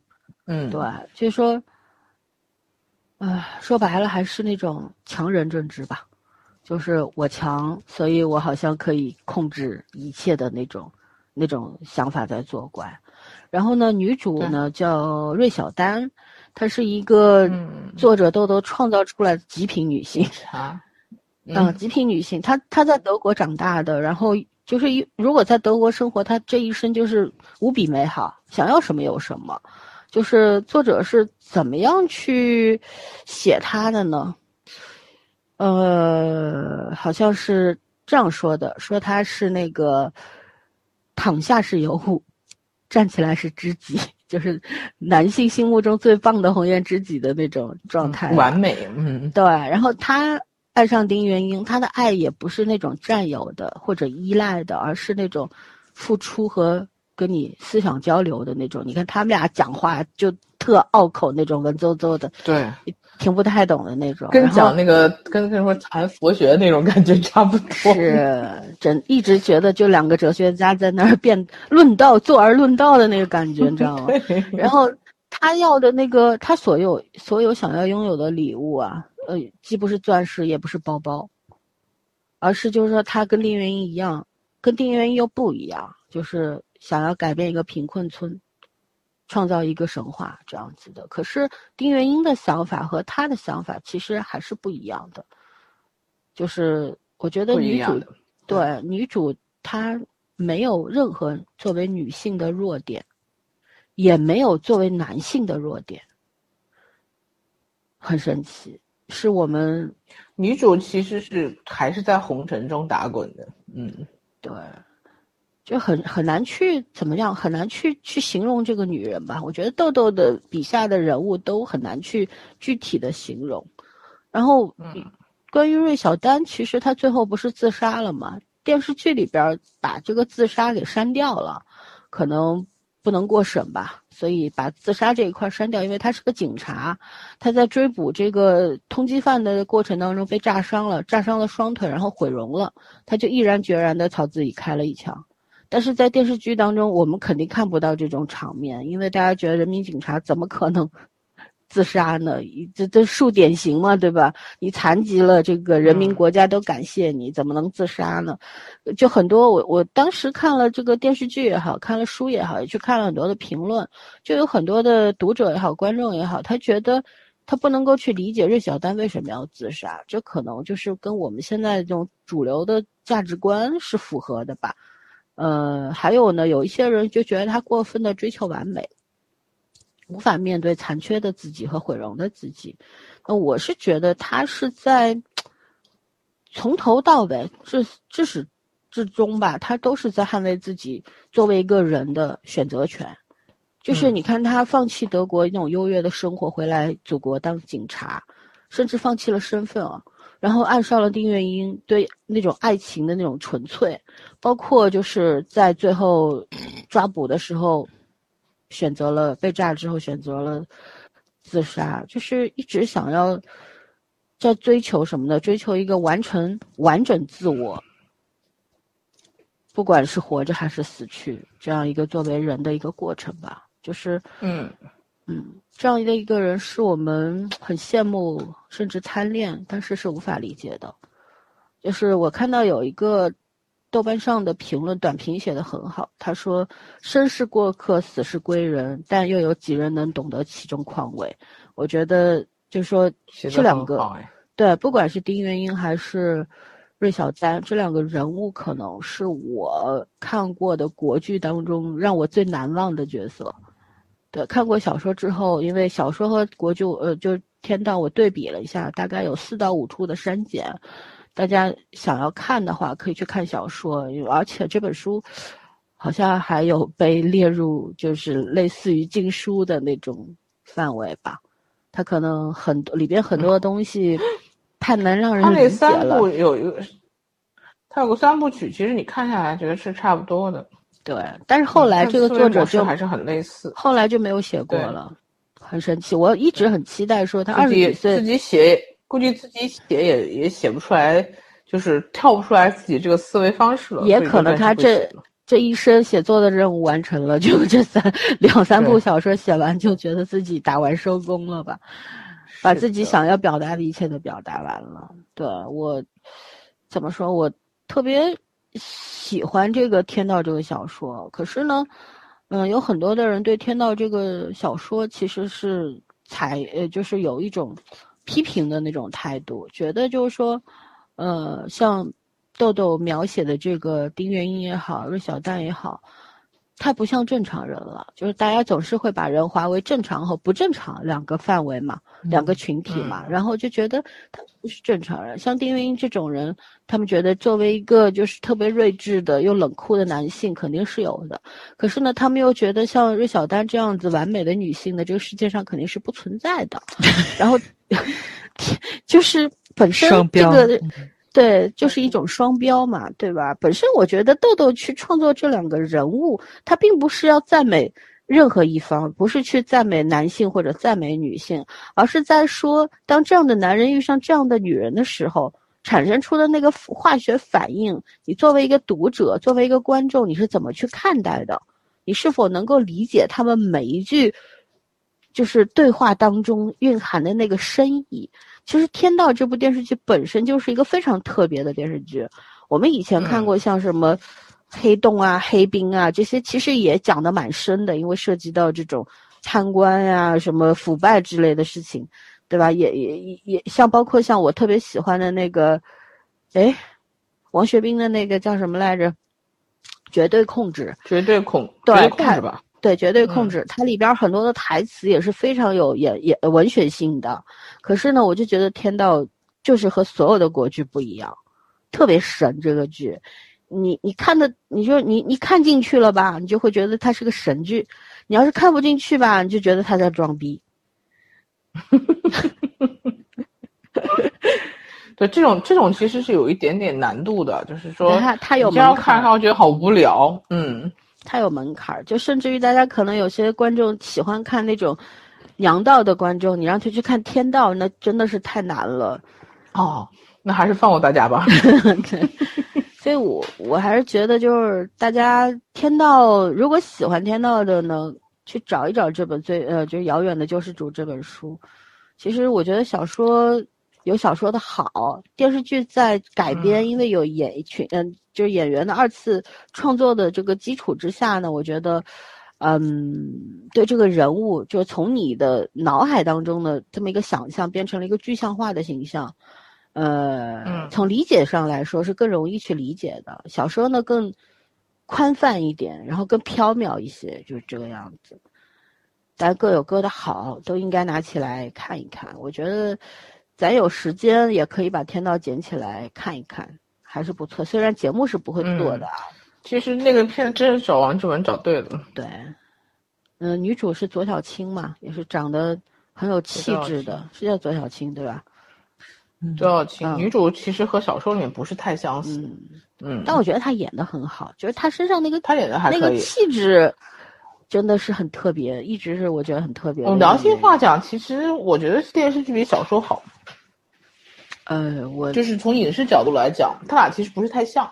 对我因为改编的很成功嘛，但是我还是本人更喜欢小说，就觉得小说更深一点儿。电视剧它就像它删除了像芮小丹自杀啊什么的这些片段之后呢，就他他觉得这个它会也不好圆这些。对不能是不能过审嘛。可是去掉了这些之后，整个小说的它的丰富层层层次是那个打层次是。往下会掉一点，就是那种雅俗共赏型更多一点。嗯，但是我建议你把那个遥远的救世主那个三部曲都看完之后，你再你你再去感受这个作者，你就会觉得没那么神坛了。嗯，他的另外一部叫什么来着？我是看过的，三部曲嗯我没有看，我就看过两部。然后我觉得，也不是说神不神吧，我倒不是说在标榜这个作者有多强大或者怎样，我甚至于觉得这个作者只是挂了个名，是别的什么那种五六十岁的老头老太太写的那种感觉，你知道吗？因为我觉得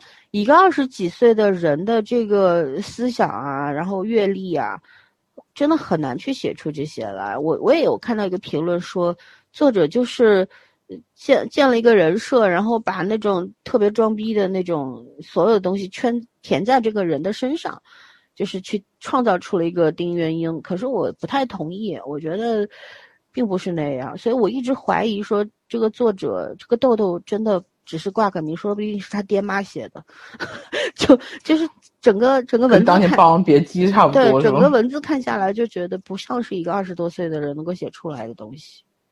嗯，嗯，OK，我推完了，早儿你继续。嗯，我推的也是小说，然后呢，最近是因为看网文嘛，其实就是大浪淘沙，但是最近真的是发现了一个作者，然后呢，嗯，发现他的文其实可读性都挺高的。其实我是从一部小说叫做什么“女二”，呃，不对，女主都和男二 H E 了，是一本嗯快穿文的小说。就等于说，他其实是是怎么样的？就是所有书里面的男主其实同一个人，但是呢，就是他是发现了，呃就是这叫什么来着？就是书中世界的秘密。他就是发现啊，这个书里面女主其实是有世界之运在的，就是她有气运，就是什么事都能让她赶上，不管是好事儿还是坏事儿，就是那种咱们说的偶然。咱们可能出去旅个游，哎，就是那个旅个游，人家出去旅个游就得落个水救个人，然后碰上命中注定的这种真龙天子 之类的，就是夏雨荷吧，对吧？就是女女女主命跟咱不一样，对。夏雨荷，然后他发嗯现，他发现女主有气，就有这世界之运之后呢，只要他虐待女主，让女主不顺，这个运就会自动转到男主的身上，所以这个男主就活成了霸道总裁。然后他就穿梭在，就因为他气运越来越多嘛，他就能穿梭在一个又一个的小世界中，然后吸收女主的这个运气。然后第一个出的岔头是什么呢？就是穿越女穿越到了一个故事中去。然后她在死之前看了这部小说，然后呢，他就成功的跟男二在了一起，然后你就看到每一个世界都在崩塌，这个男主就疲于奔命嘛，他要保持住自己神的这样的一个地位，所以就是是在男主是同一个，但是女主是不一样的，而且有的女主就是活在书中，但是她活在书中呢，她就永远都一遍一遍就是重复自己的命运，死去活过来，而且发现她自己就是。内心里想到的东西跟他做出来的事情完全是不一样，因为他被那个男主操控住了。当那个男主的能力越来越小的时候，突然间女主发现了啊，自己自己能够主控自己的命运的时候，她也开始反抗了。其实呢，就是这就是呃，这个作者叫福华，福就是扶老奶奶过马路的那个福，然后华扶持的扶不就完了？扶老奶奶一定要俗，知道吗？一定要俗。华就是中华英雄的华，对，华了一跤那个华，不 是不是，就是中华英雄的那个华。然后福华这个作者，我特意去查了一下，因为那天我们还讨论了，这到底是个男孩子还是个女孩子写的？是个九五年的妹子，她自己写她。你说这个题材，我觉得男孩子不太会写。她自己写他自己的定位是三次元，不爱说话，讨厌出门，孤僻任性的平胸矮小高冷脸妹子。啊，他白这个人真的很有趣，因为他在小说中就特别喜欢写有缺陷的男主，不管是性格上还是身体上，反正总有一方面是让你觉得这种人在现实中活不过三秒，但是在书里面因为自身很强大，所以就活得挺风生水起的。不过他也很痛苦嘛，但是他的痛苦往往会转嫁给别人，所以呢，就是。永远都有一个虐文的这么一个面貌在，但是因为文笔非常的幽默，所以你看的过程中有一种舒爽感，就是不憋屈，爽，对，就爽就一个字。我其实是看他那个就是快穿文，然后入的这个坑，然后慢慢一本本看下去。我前些日他给大家推悟佛，就是悟就是错误的悟，佛就是佛祖的佛。他那真的是一是一本僧俗恋，就是男主是和尚。女主是一个穿越的妹子，但是我觉得他烂尾了。好吧，对他的那个世界观是挺宏大的，但是他其实到结尾的时候，就是当男女主都都去世了嘛，要整个这个世界去世的时候，其实男女主都是上神，你明白吧？就又到三生三世十里桃花那个么意思了。他们其实是来渡劫的，然后呢，就是因为。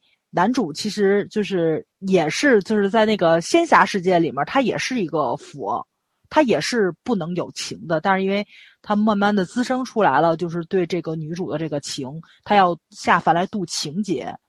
然后呢，女主呢是发现他就是渡情劫，对渡了一次没过，渡了一次又没过，渡了一次还没过。这要如果有十世渡不过的话，他就再也回不到天上了。女主就把他的情丝给抽了。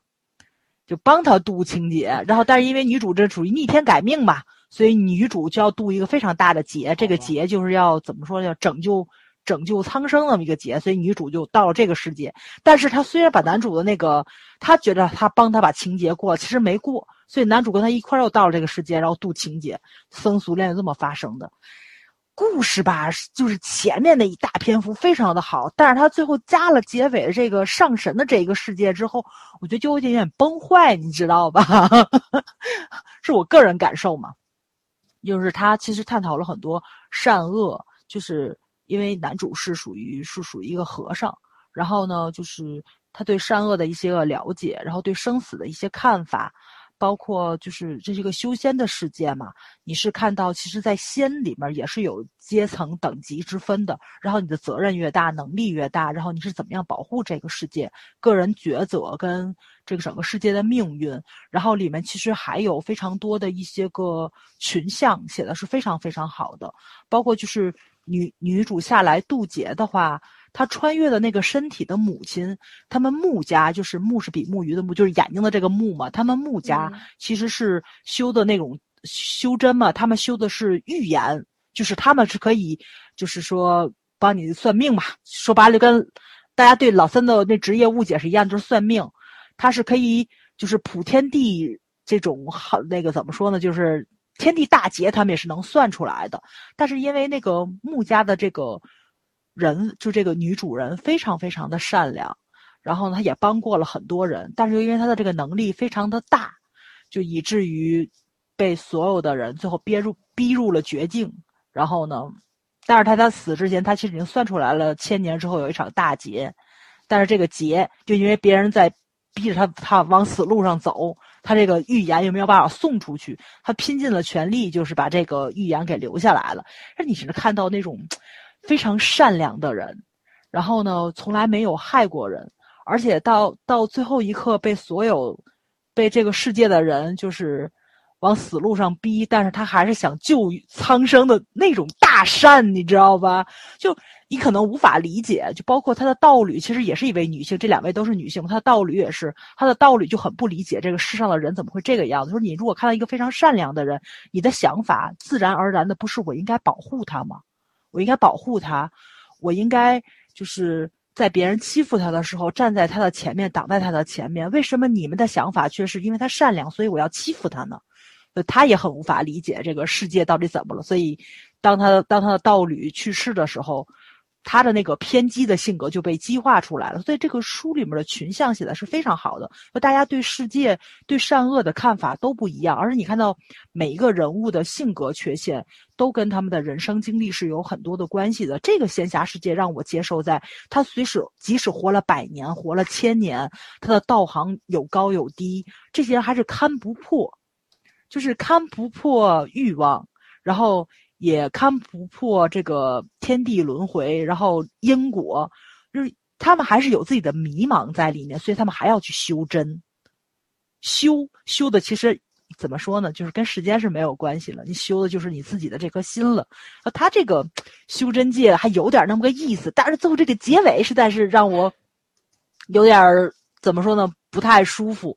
所以我特别想给大家推的就是浮华写的一本，我到现在要看的。非常满意，而且我看了这么多关于快穿的文，我觉得写的最好的一篇就叫《戏精穿进苦情戏》。这个女主，她是带着一个系统穿越到了苦情戏的剧本大家去看的时候，你就会觉得很眼熟，《娘道》里面也是有的。就是需要看《娘道》，他不是看《娘道》，就是就是发生的所有的故事嘛，就是在咱们小时候你去看的那些个。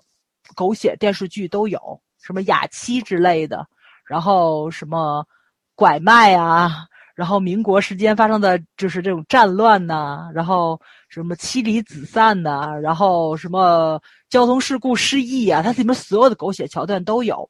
但是女主是带着目的性这个系统进入到这个故事情节中去的，因为它不符合这个怎么说呢？社会上大众认知对女性的这种怎么说呢？定义。所以呢，他是带着一个改造系统进入的苦情戏，要按照剧本发展，要作为无怨无悔，就是像娘娘道里面那样似的，无怨无悔，要顺从，要孝顺，要逆来顺受。但是女主偏偏不，所以浮华小说里面带了一点点女权的色彩。但是这本小说，我觉得可以说是达到了女权的一个巅峰。然后你是能够看到，这个随着故事一个一个的快穿过去，其实不是在改造女主。我觉得是女主在改造系统，但是到最后一章的时候，到最后一章的时候，它整个是一个大反转，其实是一个科幻的设定。这个女主她不是带着系统进入了这个，女主她活在是未来的世界中，但是未来的世界中呢，就是就挺像使使女似的，就是那个人们的那个生育率非常的低下，所以呢，具备生育能力的女性，然后呢。当你成年的时候，你要履行的一个社会责任就是生育。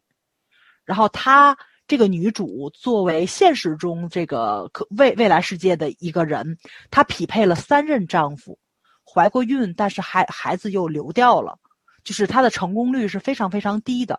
但她还是一个大学的老师，在课堂的讲堂上，然后有学生就是一位女学生给她提了一个问题，就是你觉得现在这个社会上的这种。对于女性生育的这种要求，符不符合你的一个标准？他当时就是犹豫了一下，他想我是要把真心话说出来，还是说就按照这个书本上，或者说是这种从小受到的教育上去给这个女孩子灌输这种思想？但是他最后遵遵循了自己的本心，包括就是他可能就是当时把那个孩子做掉，也是他自己故意的。他不是想要那个孩子，他不想顺从于这个社会，但是恰恰是因为他把自己内心最真实的想法说了出来，他不知道被谁举报了。然后是这个叫什么来着？就是这个政府的监管部门就把他给带走了，进入了研究中心。然后呢，你要给这个人做一个测试嘛？这个测试就是非常高科技的，然后就把它放入了一个特定的情节中去，就是这一个个快穿故事就连起来了。这些个故事里面所有的人、所有的系统，其实就是在考察他。然后呢，他没有通过考察。没有通过考察，他只有两个命运等待他，就是要不就死，要不就终身监禁。然后呢，呃，其实跟他进入系统的同时，也有一些政府的叫什么来着，就是官。就是监察员进去了，这些监察员进去之后跟他是一样的，也是把记忆洗掉了，在里面充当一个角色。当你出来的时候，这个记忆还是保留在的。所以呢，就是这些人可能在故事里面都遇见过他，有的是爱慕他的男性，有的作为他的女儿活在他的身边，有的作为他的朋友或者怎么样的。身边有十位这种监察员，但是最后就是要投投投票，因为他没有通过，大家要投票要不要执行死刑。有四个人投了反对票，六个人投了赞同票，所以说呢，就是，就是说，嗯，他是可以被执行死刑的，就两个选择让你选，要不就被监禁、被改造，要不就选择死刑，因为这是一个不屈服的女性，她所以她选择了死刑。但是恰恰是因为在故事中有四位人投了选，就这种反对票嘛，这四个人跟她产生了不一样的情感链接，他们也冒着生命的危险。把这位女性从那个监狱里面偷渡了出来，然后未来的世界是怎么样的？是因为自然环境非常的恶劣，然后呢，人们就是所有的人类是，呃，叫怎么来着？就是固定的生活在一个非常安全的一个区域里面，然后除了这个你居住的城市之外，外面都是未知的，然后非常凶险的这么一个境地。他们把它运出来，不可能放到城市里。所以只能让他给他准备了一些个最基本的一些个什么生活用品啊，或者怎么样的，把他放到了外面的世界中去。然后这位女主角就义无反顾的背着包，然后冲向了一个未知凶险的未来。她走入了，就是这个社会再也无法去约束她的这么一个世界中去。我觉得他他这个结尾的利益实在是太高了，而且他故事中是一步一步递进过去的。他就刚开始的时候，就是那个系统给他的就是那个剧本非常的具体，你按你要按照什么走，但是后面已经不完全不管他了，而且呢，有一些个。监察员，你是看到是非常善意的人，而且有一些非常优秀的男男男性也为他就是递上了玫瑰花，但是他没有接，他是非常坚定的一种怎么说独立女性的这么一一种人格在，就是我欣赏你，但不代表我爱你，我不爱你，所以我不会接受你，即使我动了心，但是我觉着咱们两个人不合适，也不会走下，他有非常成熟的恋爱观、婚姻观在里面，所以你是能看到。这样的一个女性，为什么到结尾的时候，她宁愿选择凶险的未来，她也不愿意投入到婚姻中，投入到强迫的婚姻中去？就她的这种，怎么说呢？我觉得可以说是真正的一个女权吧。因为我最近啊，就是在看很多人是说嘛，说女性要独立，独立的定义是什么？并不只只是精神上的，不仅仅是经济上的，还有一种独立。就是说，你要断绝别人对你的依赖感，比如，就他那个就是演讲人举了个例子嘛，就是说像鱼鱼，对吧？就是就这样成功的女性，还要因为不给丈夫洗袜子而受到这种怎么说呢？谴责或者是怎么样的？就是你你你你的这种独立，同样也对你的另一半是怎么说呢？受用的，他在你身上。也不要有特别强烈的依赖感，不管是不管是生活上的，还是经济上的，还是精神上的，两个人完全都是独立的个体，而且你不能因为对方过于的依赖你，你就要顺从于他。这种独立的这种精神独立也是很重要的。所以这本小说，它其实是某一方面也讲了，也也讲了这个问题。就特别的全面吧，反正我看的过程中是，我觉得他的每一个故事有一些逻辑上的怎么说呢，剧情走向上的简单化或者什么的，但是探讨的问题还是相对比较深刻一点点的。所以傅华这个作者给我很大的惊喜，就是在他所有的女性角色都非常的让人惊喜吧，嗯。而且大家特别喜欢那个，是不是像师祖现场咸鱼？我觉得也挺好看的，而且也也挺幽默。但是看完之后，没有给我特别大的一个思考的方向吧，就就是谈恋爱嘛，而且谈的挺有趣的，就是因为男主就是一大反派，就是咱那天不还聊反派了吗？就是你会看到，就是怎么跟反派谈恋爱这个事情，就是角角度挺新奇的。怎么和反派谈恋爱？嗯，有个小说名字真的叫《怎么和反派谈恋爱》啊？对呀，非常多呀，没错没错，真的好流行这种类型啊。其实呢，我觉得这就是一个开脑洞的问题，就是大家就是会觉着很多的小说啊、电影、影视剧啊，怎么就没有新意呢？就真挺难的。就是最近好像有有一部电影要上，特别有意思。我不知道你们看没看过《忌日快乐》，就是一部前年吧。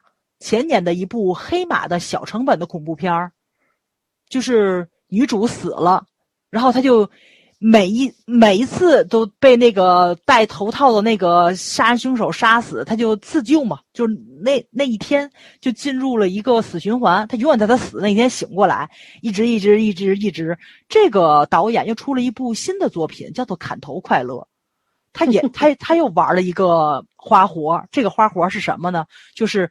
一个很漂亮的女高中生被一个连环杀手盯上了，打算杀她，但是机缘巧合之下，两个人灵魂互换了。然后这个女高中生困在了这个，就这个杀人凶手的这个身体里面，她举步维艰，因为都在通缉她，她逮他，她要躲，她要躲警察，但是她又不是杀人凶手。但是杀人凶手进入了这个女高中生的身体之后，哇塞！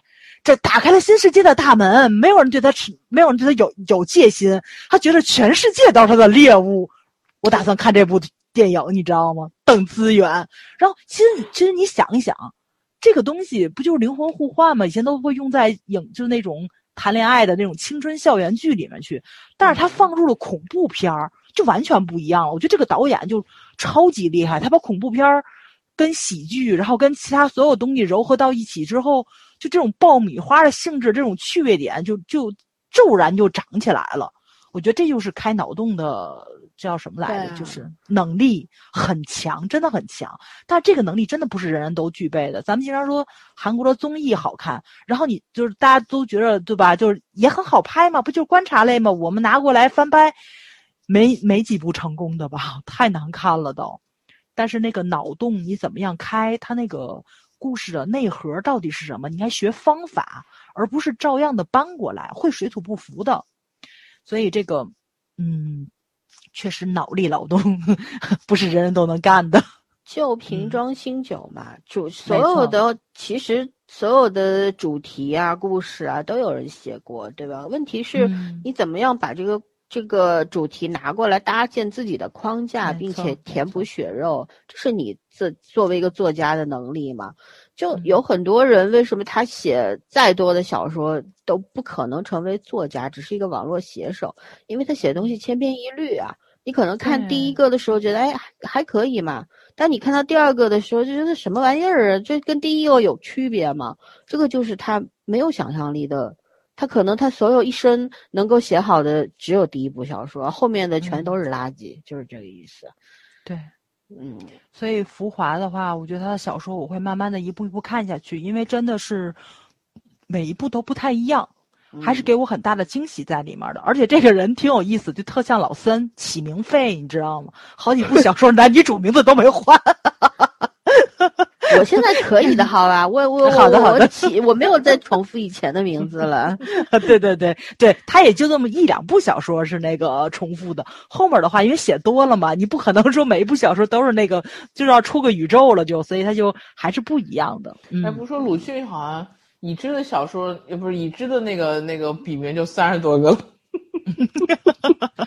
我特别喜欢马当马家老爷子。对呀。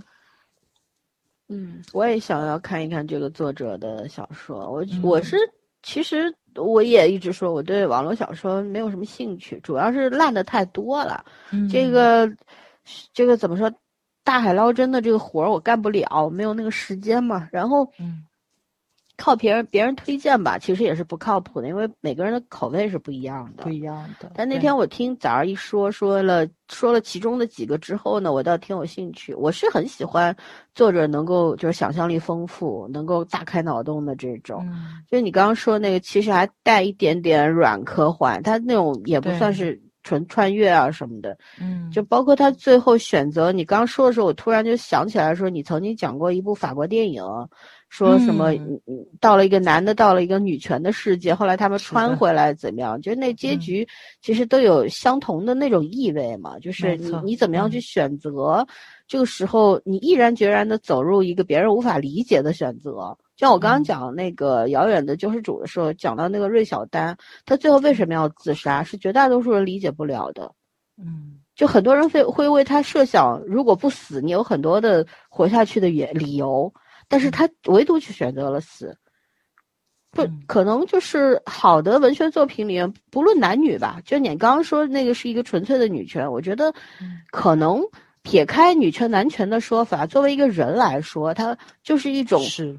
自我的那种完整吧追求。对，人活一辈嗯子就是在做一个自我我的那个完成，就是你到最后，我们所谓盖棺定论，你到最后你的评价是别人给的，可是呢，你自己活着的时候，你要明白我想要成为一个什么样的人，并且我有没有能力走到那个位置去，嗯，就关乎你每一次的选择，对不对？对，是的，嗯嗯，即使那个场景或者说那个境况是非常困难的，然后你会觉着活着了无希望，但是再坚持一下，也许就会走出不一样的路来。嗯，嗯这个女性还是很坚韧的，而且我特别喜欢在一点，就是也不能说道德感吧，就是当你自己都快活不下去的时候，她会举起手里的刀，不管那个人是谁，她会举起手里的刀保护自己，然后保护自己想保护的人，因为那里面也有她上过战场。就也有她上过战场的一些个女扮男装嘛，现实中的花木兰，然后也讲了战争的残酷，然后它里面的很多东西其实没有回避，就是即使在那种非常极端的情况之下，你也是能够看到他尽了自己最大的努力，去活得好一点点，活得体面一点点，然后给其他人带来生的希望。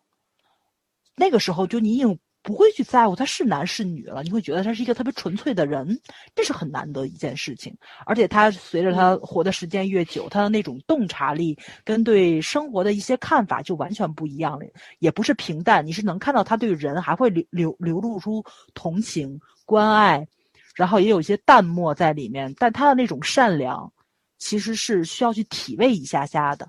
他不是那种，就是市面上大家会觉着那种，怎么说呢，特别流于表面的那种，谁都会觉着你特别的圣母，他没有，他很多时候你会觉得可能还有点冷酷，但是这种人真的很善良，而且浮华是摩羯座，所以我就能明白他为什么所有塑造的妹子都是这样的人了，因为真的很摩羯。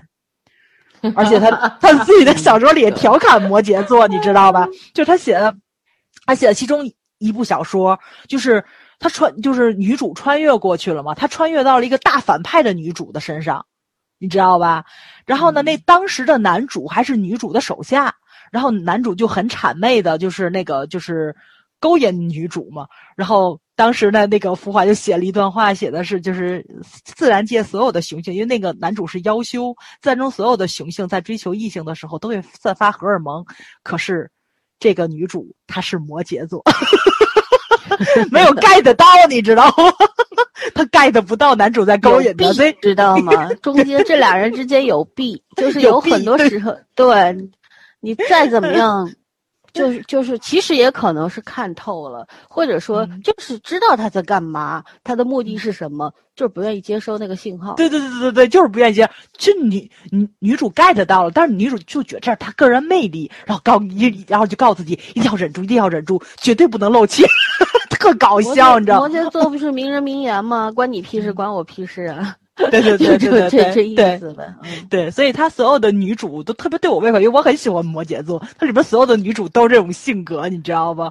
就是那种看透世情，但是又带着一点点沙雕，而那种冷幽默感特足，所以推荐大家一定要看看《浮华》，我喜欢他的幽默感。嗯，啊，那我那我更要看了。摩羯座我怎么能不看？摩羯 座对对，只有摩羯座能能够等摩羯座的懂摩羯座的那种幽默，你知道吗？嗯，是的，是的。我那天把这个截下来给你们看了嘛，上写的是他是摩羯座，瞬间就懂了。那作者可能就是在写他理解的，或者是他无数个分身吧。对自己自自己对生活的很多东西，就渴望。这人生只有一条路，你你只有一个自己。可是呢，你又想要把内心无数个自己给释放出来，怎么办？写小说呀，写小说只能这样呀。就我我写的所有小说里的女主，也都是摩羯座，你知道吗？对对对对对，就是男主千变万化，他真的女主就类型非常的相似。啊，我就我我就很喜欢，而且他竟然只有九五年呢。我觉得好年轻啊，但是就文笔老辣倒是算不上，但是我觉得就是他对世界的看法就让我很欣喜，你知道吧？很成熟，而且。就是也会去，我那天跟你们说嘛，就是写他写的大部分不都是修仙界嘛，就是很多的他那种小的设定特别的宫崎骏，你是能看到这个人他写大的格局也是没问题，但是小的细节上他的那种童心跟他那种善良温柔是在那种小的细节上能体现出来，那种写那种小的灵物就特别有趣嘛。我跟老三他还解释了一下，就住那个。呃，叫什么来着？就是酒店旅馆儿，然后就是也要交房费嘛。这个屋子的灵物就是那个是一种小灵物，你给它喂吃，喂它吃零食。灵是那个呃聪明伶俐的那个灵，那个零食是他们修仙界的一种货币。然后这个小灵物呢，每一个性格都不一样。它吃进去之后呢，他们这个房间的这个灵物装傻，你知道不开门。让把男主给惹急了，打他一顿，他把门开开了。他就想，他就想装傻嘛。你没给我钱，你再给我来一分儿，就觉得特别好玩。这种东西，他这种小的好玩的地方非常非常的多。然后你会发现，这个怎么说？这整个修仙界吧，反正我觉着跟咱以前看了什么《山海经》那种特别恢宏、特别大的的那种动物。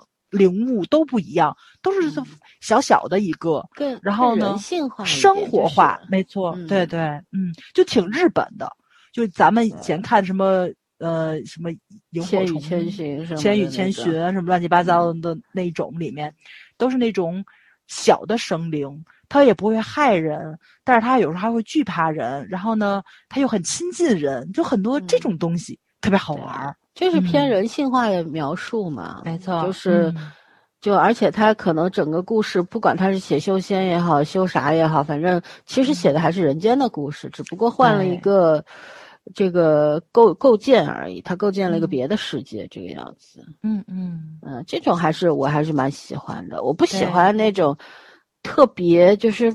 我不能理解的那种东西，像很多像以前什么《斗罗大陆》啊什么的，我就不喜欢看，我就觉得就跟打怪升级一样，就是，啊，就所有的你你要走上巅峰什么的，一开始都是个废柴流，或者说一开始就天赋异禀，然后就无数的人倒在你的这个剑下，然后你就变成了什么样子。嗯，就挺没劲，就像现在看那些就仙仙侠类的，比方说像琉璃，我说我没有看过以前的，另外像什么三生三世三世之类的这种仙侠剧，我看琉璃还是可以看一下的。可是呢，就是因为我们你看琉璃，它所有写的反派都是有呃有有有善的地方，有好的地方，但是正正道呢，所谓正道呢，都是内心虚伪、其心可诛的虚伪，然后。阴暗等等，所以这这跟我们以前看《笑傲江湖》什么的有什么区别吗？就是它的核心是不变的，只是换了一个设定，对吧？所以呢，然后整个。故事它可能真正去描述那种为什么仙魔要斗争啊，人要参与其中啊，就三界为什么要斗来斗去，这个方面写的很少，更多的是放在了这个男女谈恋爱这件事情上面。你你害我，我害你，你爱我，我爱你，搞到最后就你就会觉得很乏味嘛，嗯，对吧？所以就是还是其实大家想看什么，就像仙侠剧，看的是侠呀，没错，你侠去哪儿了？嗯，你以后以后不要再仙侠剧，叫仙爱剧嘛，不就可以了吗？对，啊，对知道这一点看到，我就悟佛悟那个悟佛写的非常好，他真的是侠的方面写的特别多，就包括这种责就是能力越大，责任越大，然后当哪里出现魔物、出现魔修的时候，所有正道都要赶过去救。然后呢，就是大家可能虽然之就之间也有一些龌龊嘛，就是门与门之间的这种地位的高低的争，但是当他们被所有的魔修围围攻的时候，一线生机，大家都还是希望对方能够跑出去的。就是那种一致对外。的感觉，对对对，就是他那个侠的方面写的非常好，而且你想又是僧俗恋嘛，其实男女主连见面的机会都很少，但是他们两个人在一起的时候，你会觉得很舒服；不在一起的时候，也挺好的。大篇幅都是，嗯，你你说起僧俗恋，我就想起了虚竹和 梦姑，对吧？脑子里一下蹦出来的就是这个 最成功的僧俗恋。没错，没错，没错，对对对，就破戒破的非常的，嗯，哎呀嗯，反正就一定要看一看，挺好的，嗯。嗯，好，大家想要看找找找人要资源，它都有。那是的，是的，是的。虽然我也没看几部吧，但是我觉得不错的我都存了。嗯，嗯，OK，那那我们圈圈来，你你啊你还有两本，你一下子推了吧？我推了吧，我那本可以不讲，我讲一本《嗯医生的旅程》吧。嗯然后这个是这两年看的，这个书其实他讲副标题是说沃尔特迪士尼的前前 CEO 嘛，罗伯特艾格，他就是打造如何把迪士尼就打造成一个超级 IP 的这个过程。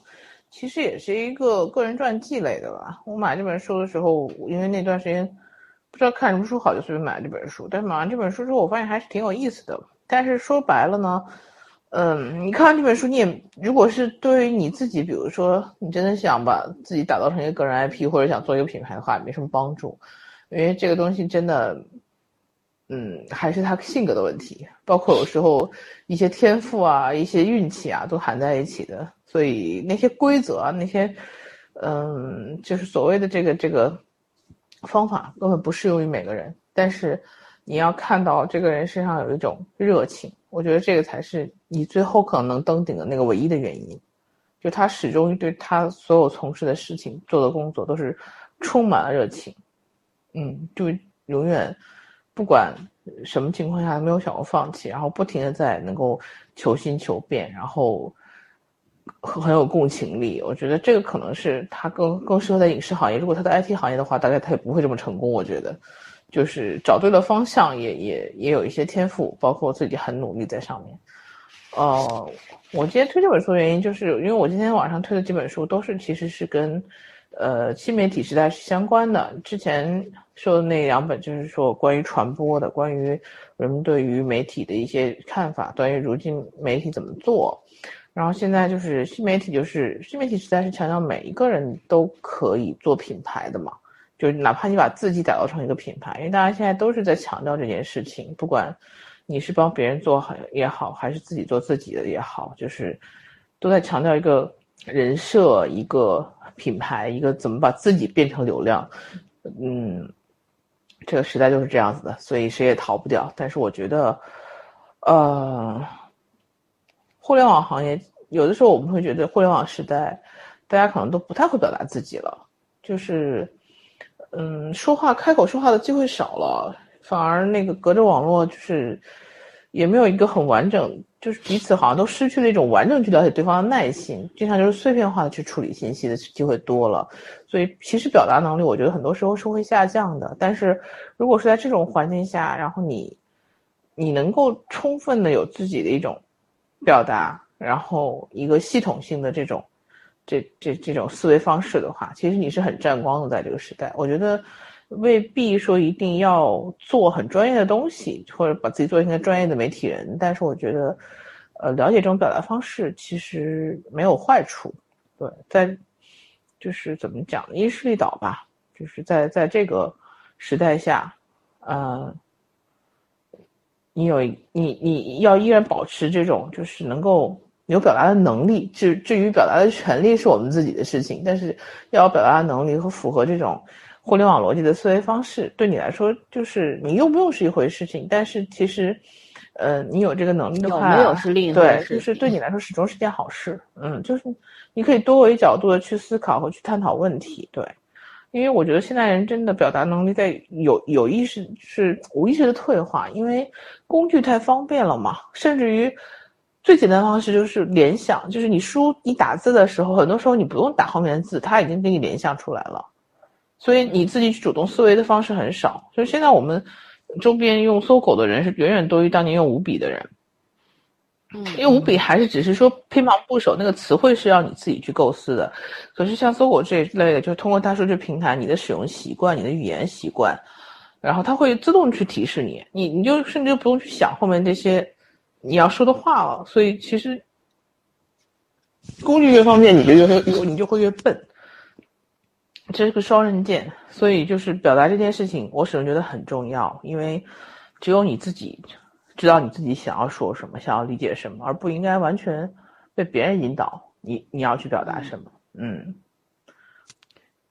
就是当人类普普普通人困在算法之中之后，就我们是要怎么去挣脱，对不对？或者说，就你没有办法不进入，但是你要怎么去挣脱呢？就是你要活在这个清醒一点。说白了，就是你不能把自己变成一个代码。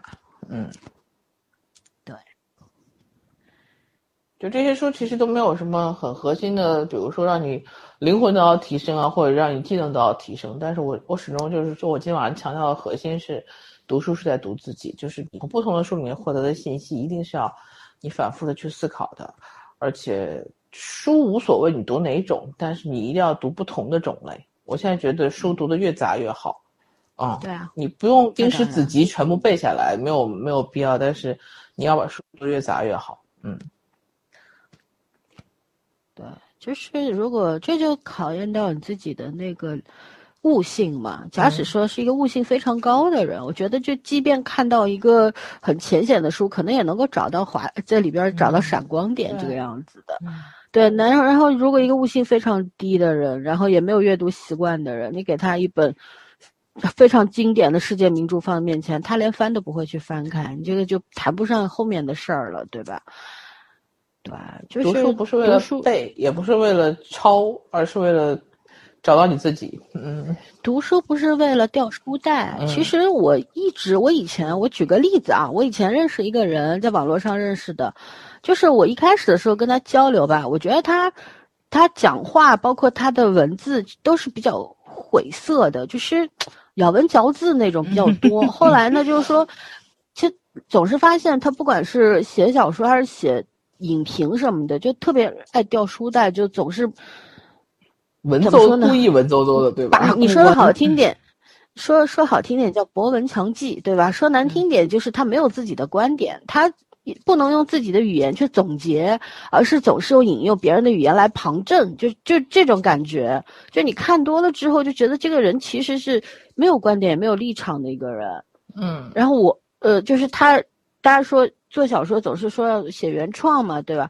然后他是在什么基础上啊？他没有原创，他他那个时候不是刚放《继承者们》吗？嗯，然后他去写了一个古装版的《继承者们》，连人设只是把他从韩国人改成了一个古代中国人而已，所以就觉得其实后来为什么就不谈这个人人品怎么样？我只是觉得他读书啊是读傻了的那种类型。那可能真的看过跟我差不多的那种数量的书吧，可我是很反对，从小到大很反对说，你你要照搬书上的那些桥段啊或者怎样，而是要把那些东西变成你自己的，你要吃透它，然后用自己的语言来阐述它，对吧？这个这个总结能力是非常重要的。然后像这样这样一类人，他是没有总结能力的，所以他只能所谓旁征博引嘛，对吧？那你 旁征博引后面还要总结的呀，那些，就是怎么说那些什么演说家啊什么的，他也旁征博引啊，可是他有自己的观点强在后面呀，旁征博引只是为了佐证他的观点，而你如果没有观点，你旁征博引就是掉书袋，嗯，对吧？所以就读书有很多种方法，我们我们为什么老说坚持阅读啊什么的，其实。就像圈圈说的，就是为了验证自己嘛，看看像照镜子一样。我觉得读书不同的阶段，就是在在考验你自己的，衡量你自己的认知。就是可能为什么我们经常说前面早上是也说了嘛，总是重复去看那些书才能叫做经典。我们在不同的人生阶段看同一本书，你因为你随着你认知的那个变化啊，阅历的增长，你看到的东西是不一样的。这个其实也可能跟原作者一点关系都没有，他只是负责写出来。就像你小时候看红楼。《红楼梦》，现在你长大以后看《红楼梦》，再到你老年的时候看《红楼梦》，你体会到的绝对不一样。但这个与曹雪芹无关，嗯，对不对？感谢曹雪芹养活了这么多的红楼学者。是的，是的，确实，大实话，真是，嗯，对，OK，那写出来就已经不是他的作品了，是大家的。对对。所谓就是为什么哈姆雷特有一千个嘛，对吧？每个人都不一样，所以其实就是我们喜欢交流，是要做多维度的交流、多角度的交流，这才是一件非常有趣的事情。大家好好的讲话，然后把你的观点亮出来，然后我们去不是去讨论对错问题，而是去吸收不同的知识。不同的角度，但现在为什么互联网让人非常的困惑？就是因为把这些东西都刨掉了，上来就是斗争，嗯，不是你死我活，就是你输我赢，有有意思吗？都那所谓的多角度多元多元化是不存在的，只要一个真理就可以了，对不对？那你而且那个是真理吗？只不过是合乎你们的标准，你觉得合乎你们的认知，觉得你们说的是对的，而而所有站在呃站在。不同意见的立场上的人，通通被你们打成了反派。嗯，其实不是的，你知道吗？就像我们聊八百的时候也说了，有支持的，有反对的，还有我们这种哪儿都不想进入的。我们只是想好好看个电影，好好去讨论这个电影存在的价值，去重新打开这个历史那一段尘封的历史，我们去好好的了解它。这是我们做八百那一期的原因。为什么我们我们做了那么多的？资料的补充，然后我们也聊了电影，聊聊聊也聊了真实的人性等等。我们就是要做一个我们自己的角度，不是去重复别人的角度。嗯。而你上来就觉得哦，你们都说了什么呀？怎样怎样？就很多的指责，我真的是看不下去，你知道吗？你听了几分钟，你告诉我，就所以，我我就就回他们的话，就是但凡你带着个耳朵，你都不至于说出这种话来。对，是的。而且特别搞笑，我们上次就是有人骂咱嘛，然后说两位主播怎么怎么样，我告诉不好意思，三位，你怎么都没听到第三个人出来就开始骂了，笑死我！两两位也就是三分钟吧，听了，对不对？对，我我顶多是我开完场之后艾特了一下早儿来，你先说，对对，没有了，圈圈还没出来他就结束了，笑不容易，真是，唉。太好笑了，嗯，OK，那我收个尾。我最后要推的这本书书名特别逗，我以前在节目里好像有讲过这本书的，我再推一遍吧。名字叫做《本书书名无法描述书 本书内容》啊，然后副标题是一场逗你玩的哲学探险。作者很有意思，叫埃里克卡普兰，呃，名字不一定熟，但是说起他写过一部剧叫《生活大爆炸》，你就知道了。他既是编剧也是制片人。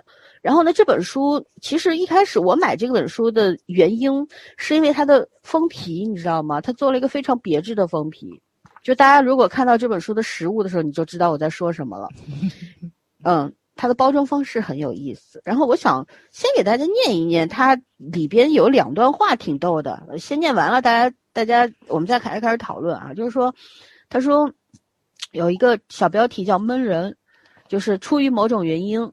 过去美国的孩子都相信圣诞老人，可能因为父母觉得这是一种吓唬他们、让他们听话的好办法吧。就这，我就联想到我们小时候老说家长说你再不乖，警察叔叔要来抓你了。其实作用是差不多的。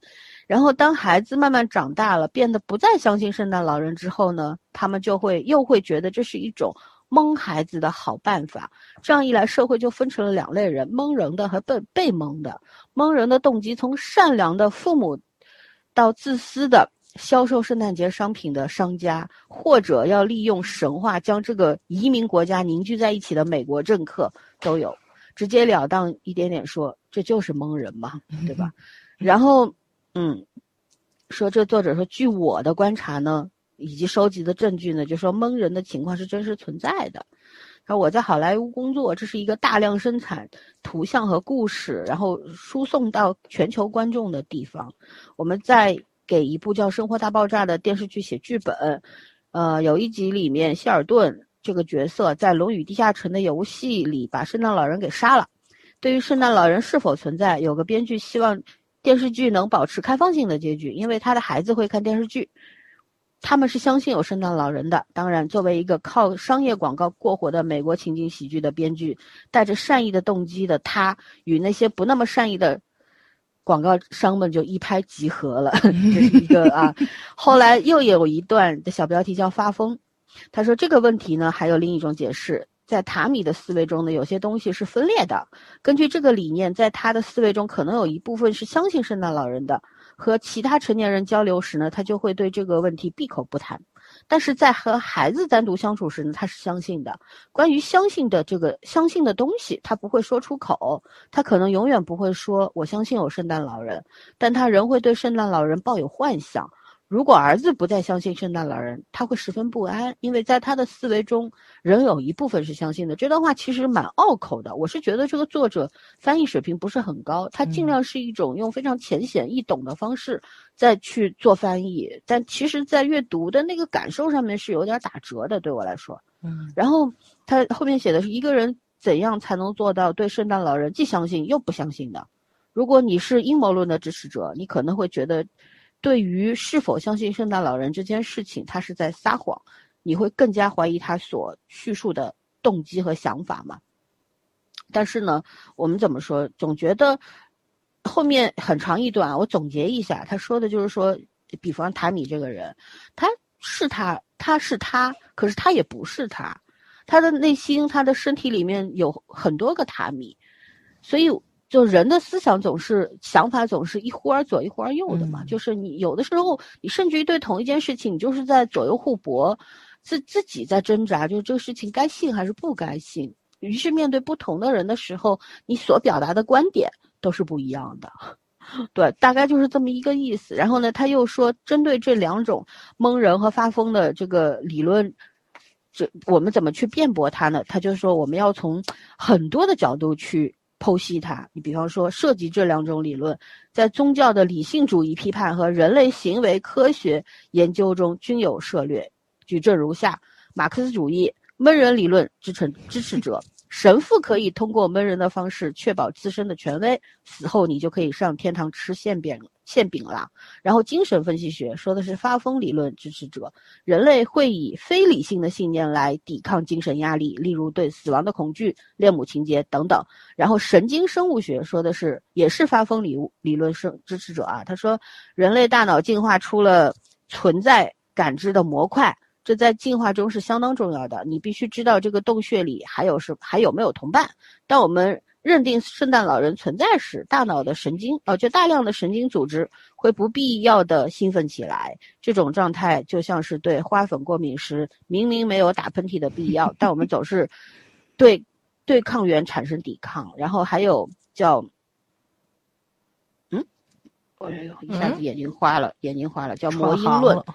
嗯，魔不是不是字儿真的很小，这个书的这个版本不太好。他说，魔音论啊，就支持由于发疯所以闷人的理论，又是另一种理论了。说魔音是指我们的文化基因，当我们因受他人影响而相信传播某种观点时，人人类群体会大规模的模仿。这就是圈圈为什么今天要强调传播学这件事情。嗯嗯，对，就是。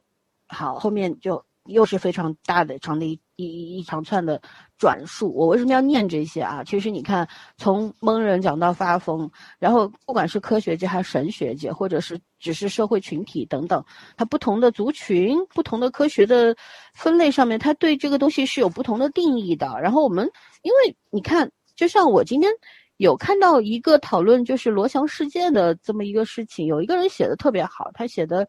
大概的意思就是说，嗯，你看，因为每个人，你要包括在知乎上做出所有评论的这些人，有些人他他的文化水平比较高，他的认知程度比较高，但是有些人呢，他可能只是在网络上学了个新词儿，想要用一用，就是大家的这个 情况是不一样的，所以就是大家知乎是为什么神奇，是因为在一个问题底下，所有人都可以来展开讨论，那么就不可避免的会发生争议甚至争吵。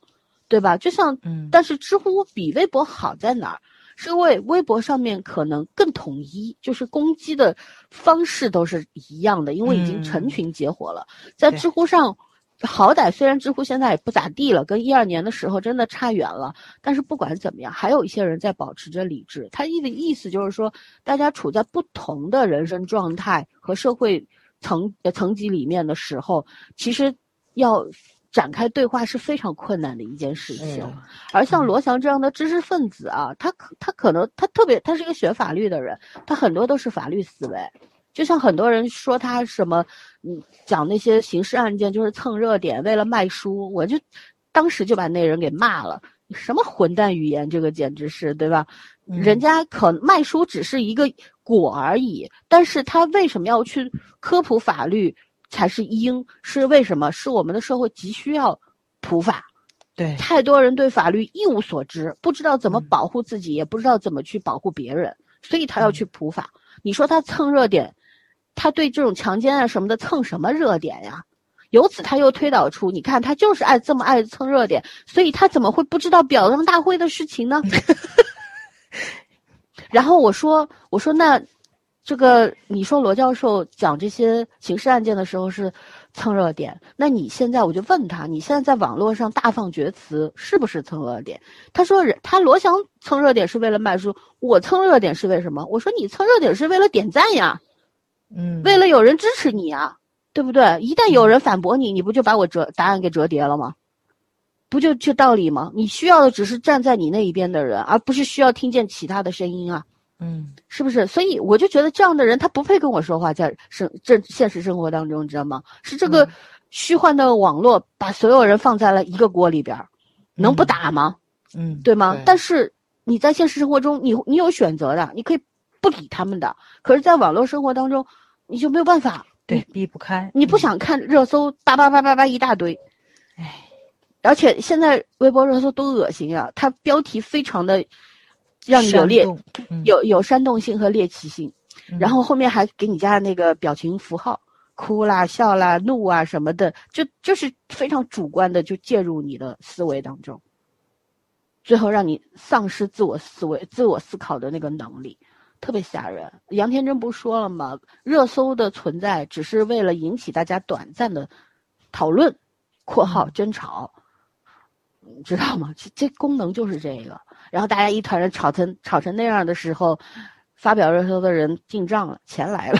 嗯，是的，是的，对吧？但是被伤害的那些人怎么办呢？当你看把一个一个，呃，有有学问的人，然后，然后大家希望这些人都是圣人，就觉得你在以往的。你网络是有记忆的，这句话也被他们滥用了。他就说网络是有记忆的，你以往说过什么话，你在疫情期间说过什么话，然后把这个东西啪啪啪截图截出来批斗你，就是因为你曾经说过这些话，所以你你就不是个好人，你是个卖国贼，你你是个恨国党，就给你 高帽子先给你戴上，是不是？然后逼到你退退出微博，好了，他们觉得还不罢休，还还要追到 B 站，还要追到知乎继续骂，你是要把这个人。逼出法学圈，逼出他的学校，逼出他的行业，你才罢休吗？你的目的到底是什么？所以真的是乌合之众。勒庞写乌合之众的时候，我总觉得，我觉得是一个精英阶级对平民阶级的一种俯视，是一种从上至下的一种，带着一种优越感和鄙视的写下了乌合之众，你知道吗？他当然分析的很对，人性从来没有变过，人类世界永远是这样的，只是科技在发展。但是我现在其实随着这个事情不断的在变化中，这个社会不断的在变化，我越来越觉得，就一百多年前的这些公共知识分子啊，把什么都看透了。嗯，更可悲的是，现在公共知识分子又成了个贬义词。哎，没错没错，对对对对，就先给扣上一个公知的帽子，嗯，你就死了，就这样。然后，如果你是为公知说了几句话呢？就剥夺你说话的权利，先把你也一块打死，嗯，这是个什么样的舆论环境啊！我的天呐，简直了，啊！所以，为什么今天要要推这本关于哲学探讨的书？咱们就是来讨论更多的可能性嘛，来讲讲人的差异性嘛。就是因为差异性造成了多元性啊，不明白吗？对吧？就是在这个这本书里面有一段话是这么说的，他说：“如果将人类文明看成终身学习的过程，那么这条路就是由逻辑和神秘主义这对矛盾这对矛盾体组成的。”他说：“文艺回呃文学回忆录，这个是另外一个人写了个评论，把它摘下来。他说的是文学回忆录里面讲啊，欧洲历史是希伯来思潮，就是基督教为代表，讲未来的。然后呢，希腊思潮呢是雅典文化为代表，讲现世的，或隐或现的消长斗争。然后人类世界也就是由这两种思潮的斗争构成的。就他不知道说这个与黑格尔的辩证思想又有多少差距。”这是人类要永远抱着学习的心态，慢慢的去了解和学习到的东西。我觉得这段话也也也报给那些那群傻子看，他们也看不懂到底在是什么意思。就是 对，因为这个书里边它有一个议题是在讨论说无限，什么叫无限？就它里边有一段话特拗口，说的是如果上帝无处不在，那么异于上帝的东西都在哪儿呢？如果没有异于上帝的东西，那么上帝又是？怎么从无到有创造出世界的呢？呃，卢利亚认为，上帝为了给世界腾出一些空间，而被迫放弃了一部分自我，这是一种神秘的原始空间，为的是在未来创造和启示的时候重回人间。那么有一个，就是我们中国的读者写了一句话，这不就是盘古开天地吗？为什么要写那么复杂呢？这就是西方语言和东方语言 不同的地方。我们五个字、七个字就能讲讲构建一个图画了，外国人可能要写二三百个字没写清楚，对吧？然后呢，他就说从定定义上来看呢，就无限中包括了一切，它是一个空泛的集合体吗？不是的，无限中包含着思维，包含着想象，包含着可能性，包含着一切物质诞生的母体，包括数学等等。这段话应该是很容易懂的，所以为什么我们总是现在的舆论环境要把一切东西要定一个标准呢？要做一个唯一的立场呢？你不是我这一队的，你就是我的敌人，仿佛就活到了回到了我们还没有出生的那个年代，那十年浩劫的那个状态，总觉得这个东西不是说这个东西是人性当中永存的，不是可以被消灭的，而是。如果你压抑、压制它了，它就会老实一点；你放纵它了，它就会撒野，就是这个样子。对，然后我觉得最后就想说，圣诞老人到底存不存在呢？其实我们在讨论圣诞老人的时候，你不妨去想一想，你比方说像猫。大家都说猫是外星生物，对吧？比方说，咱们看到的植物、花呀、树呀、鸟啊，你觉得这些东西从哪儿来的呢？就它们的存在。再比如说，人和人之间的感情、友情、爱情，没有血缘关系，它产生的那种感情，其实这这些东西什么？我觉得都是什么呢？就是本身都是不明原因的存在吧？你能讲清楚吗？爱情是个千古难题，你能说清楚为什么一对陌生的男女或者一对陌生的男男女女他能够在一起吗？互相吸引吗？你说不清楚，你也不知道猫到底从哪儿来的，你也不知道这植物为什么生命力那么的旺盛，为什么野火烧不尽春风春风吹又生，对不对？你什么都不知道，但是我们不就是理所应当的去接受它了吗？你会理解为这是大自然对人类的馈赠，但是人类是晚于这些东西存在的呀。所以什么是无限呢？我们也可以觉得圣诞老人他就是可以存在的，你相信就好了，对吧？然后我们也可以相信基督是存在的，也可以相信 如来佛祖是存在的，都可以啊。就就涉及到什么，就是涉涉及到了很多的所谓的佛学啦、神学啦、神秘主义啦、逻辑学啦、科学，对吧？就如果说我就这这个人写了一段话特逗啊，我也摘抄下。他说，TFBOY 也是可以存在的。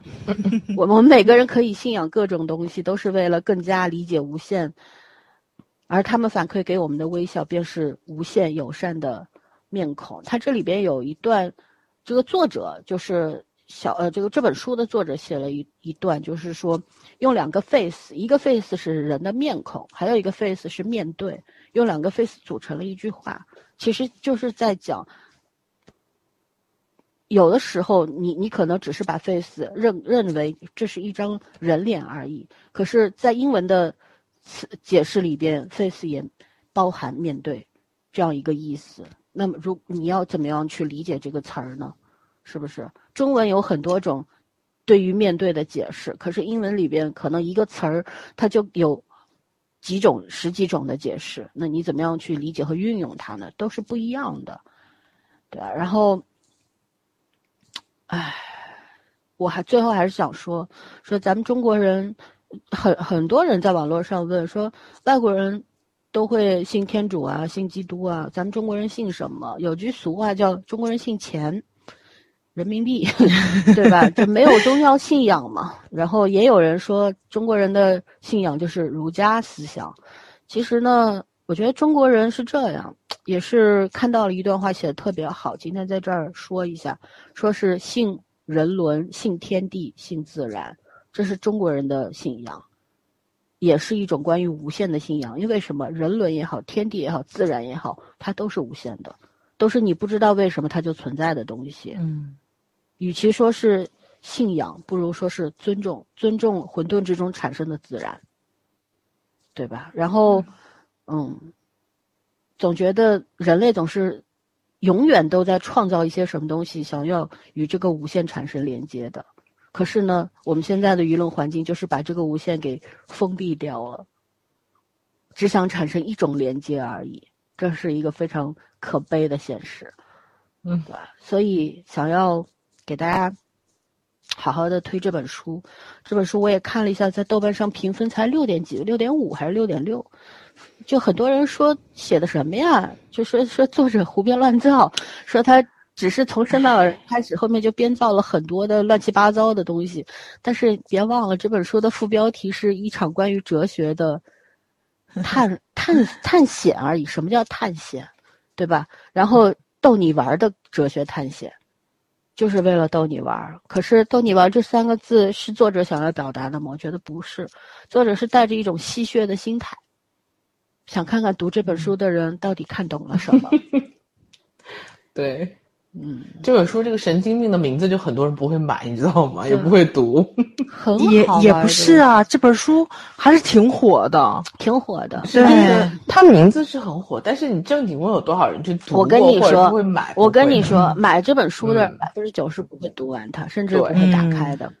就是完全冲着那个名字有热度，嗯。我跟你讲，即即便这位翻译的，就是这位中文翻译的这位作者，他翻的非常的浅显易懂，可是它里边很多理论的剖析，包括从各个领域的科学领域的或者神学领域的剖析，这些东西，这个中文翻的再简单，很多人理解不了。是的，是真的，它是有门槛的。这个《生活大爆炸》也不是人人看得懂的呀，没错。嗯，对吧？它有门槛的，所以，嗯，我我我我强烈建议大家可以去，应该在 Kindle 上面是可以找到电子版的，也不必去买二三十块钱呢，找个电子版你先看看。对我，我觉得我在以后我肯定还会重新打开这本书再看一看的。我觉得这本书真的很好玩，真的好玩。然后你我我想做的事情就是，我现在看第一遍看这本书的时候，我没有。感觉到他在逗我玩儿，我甚至于很认可它里边有很多的理论阐述。然后我想看看若干年后我再看这本书，我是什么样的心情。对，想其实怎么说呢，就是一种照镜子的方式嘛，看看现在的我和未来的我有些不什么样的区别，有哪些不同，对吧？嗯。OK，那我们。推都推完了，早上还有要推的吗？我没有，我多说一句啊，去年然后不是有那个各大榜单嘛，就是像当当啊，像京东啊，就是所有那种读书的媒体里面的榜单，这几大榜单里面，所有排名第一的书都是乌合之众，这事儿实在是太讽刺了。我觉得这个书如果能卖的这么好，对吧？然后这个网上不会有这么多乌合之众的。不不不，买书的咱们有十四亿人口啊，嗯，全球有五十多亿人口啊，你觉得有多少人就算是的冲上榜单，到底有多少人买了？买了有多少人读对对了呢？有些人就是跟跟风而已。跟风，所以就是刚刚老三说这个说这个话嘛，我就我就是觉着很多人还真的是买了，可能没有看，嗯大家可能或者是可能通过题目就去误读了这一本书。哎，有一本书名字不叫《误读》吗？对不？那本书也很值得看啊。对嗯，啊，我的天呐，我就觉得好书特别多，其实都没有时间看，也看不过来。而且有的书你想重温也是没有时间的，但是买了还是要看一看的嘛。都冲上榜单了，这么高的一个销量，为什么是乌合之众？我觉得这事儿实在是，哎，这实在太讽刺了。嗯，原因有很多吧，有些是真的迷茫了，想要去看一看到底怎么回事儿，找找答案。有很多人是想要在书籍当中找答案的，嗯，对吧？但是呢，阅读本身就是一件非功利的事情。咱们读功利的阅读是什么？是读教科书，嗯，就是你要书中自有颜如玉。那是没有的，书中自有黄金屋倒是有可能的，这个叫功利的读书，对吧？其实有颜如玉也是功利的读书，就你想要的东西，你你想要在阅读当中去实现。可是呢，阅读当中恰恰会给你很多你无法设想的惊喜，很很多的领悟。那个东西不是你可以预料的，没错没错。对，所以非功利的读书特重要。你人生中总有一个时间会让你觉得你原来读的书是有用的，肯定的。嗯嗯，有用没用不管它，反正我觉得你读懂不读懂都没事儿，但是你要去坚持做这个事儿。你一开始可能有很多的阅读障碍，看不了那么大的大部头啊，然后就是连续看那么多的字儿容易犯困呀。没事，你每天从半个小时坚持下来，总有一天你能够看两个小时，是真的。但你如果连半分钟都不想付出的话，你买乌合之众有啥用？这个实在是只太逗了。知道这本书名而已。对，就拿出来作为一种谈资，是吧？百度上面搜一下这个书到底呃讲什么，然后把它背下来，或者说在网上聊天的时候现场百度、现场复制粘贴，嗯，就觉得自己挺有学问。不是啊，阅读不是为了显摆的，阅读是阅读是让你在表达的时候，你有自己你的思路，然后你的谈吐，然后你的表达能够让别人去听懂，能够让别人明白你你到底在说什么，这个很重要的。嗯是吧嗯，？OK，那我们哦推完了，感觉推书像在上课一样，好累。是呢，两个半小时。还要做延哎我我前面 我前面讲着讲着，觉得我在讲台上，你知道有那种感觉，然后就突然意识到，好像讲的有点儿，就就就就生生硬了，或者怎样，赶紧要把它又又简用简单的话再说一说，不然再说猜呀，你们就会讲的非常的那个，就是正经嘛。我就挑了三本很轻松的书，然后没想到我我这三挑了三本本也不正经啊，我觉得。今天晚上没有讲很严肃、很严肃的啊题材我。都没有给你讲讲这种人文社科类的书，我今天挑的都是讲讲棉花帝国。你看我挑推了推了两个小说，推了一个呃很很有趣的这么一本哲学书而已，就没有推没给你。讲贫穷的本质。笑死 对，我觉得挺好玩的，就是我们能够在推书的过程当中，你能够无限的延展下去，也是一种能力嘛。对对对，嗯，当然，无限是做不到的，咱们才疏学浅。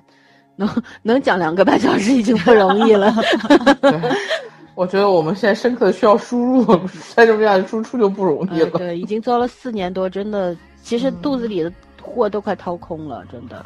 对也也我我我我有个朋友就说说，你们讲的东西会有很多重复吗？我说不太会。他说那你们是蛮厉害的，就是能够持续的输出啊，然后讲不同的观点啊什么。我其实说不同的观点倒不一定，可能是相同的观点，不同的表达吧，不同的阐述吧，对吧？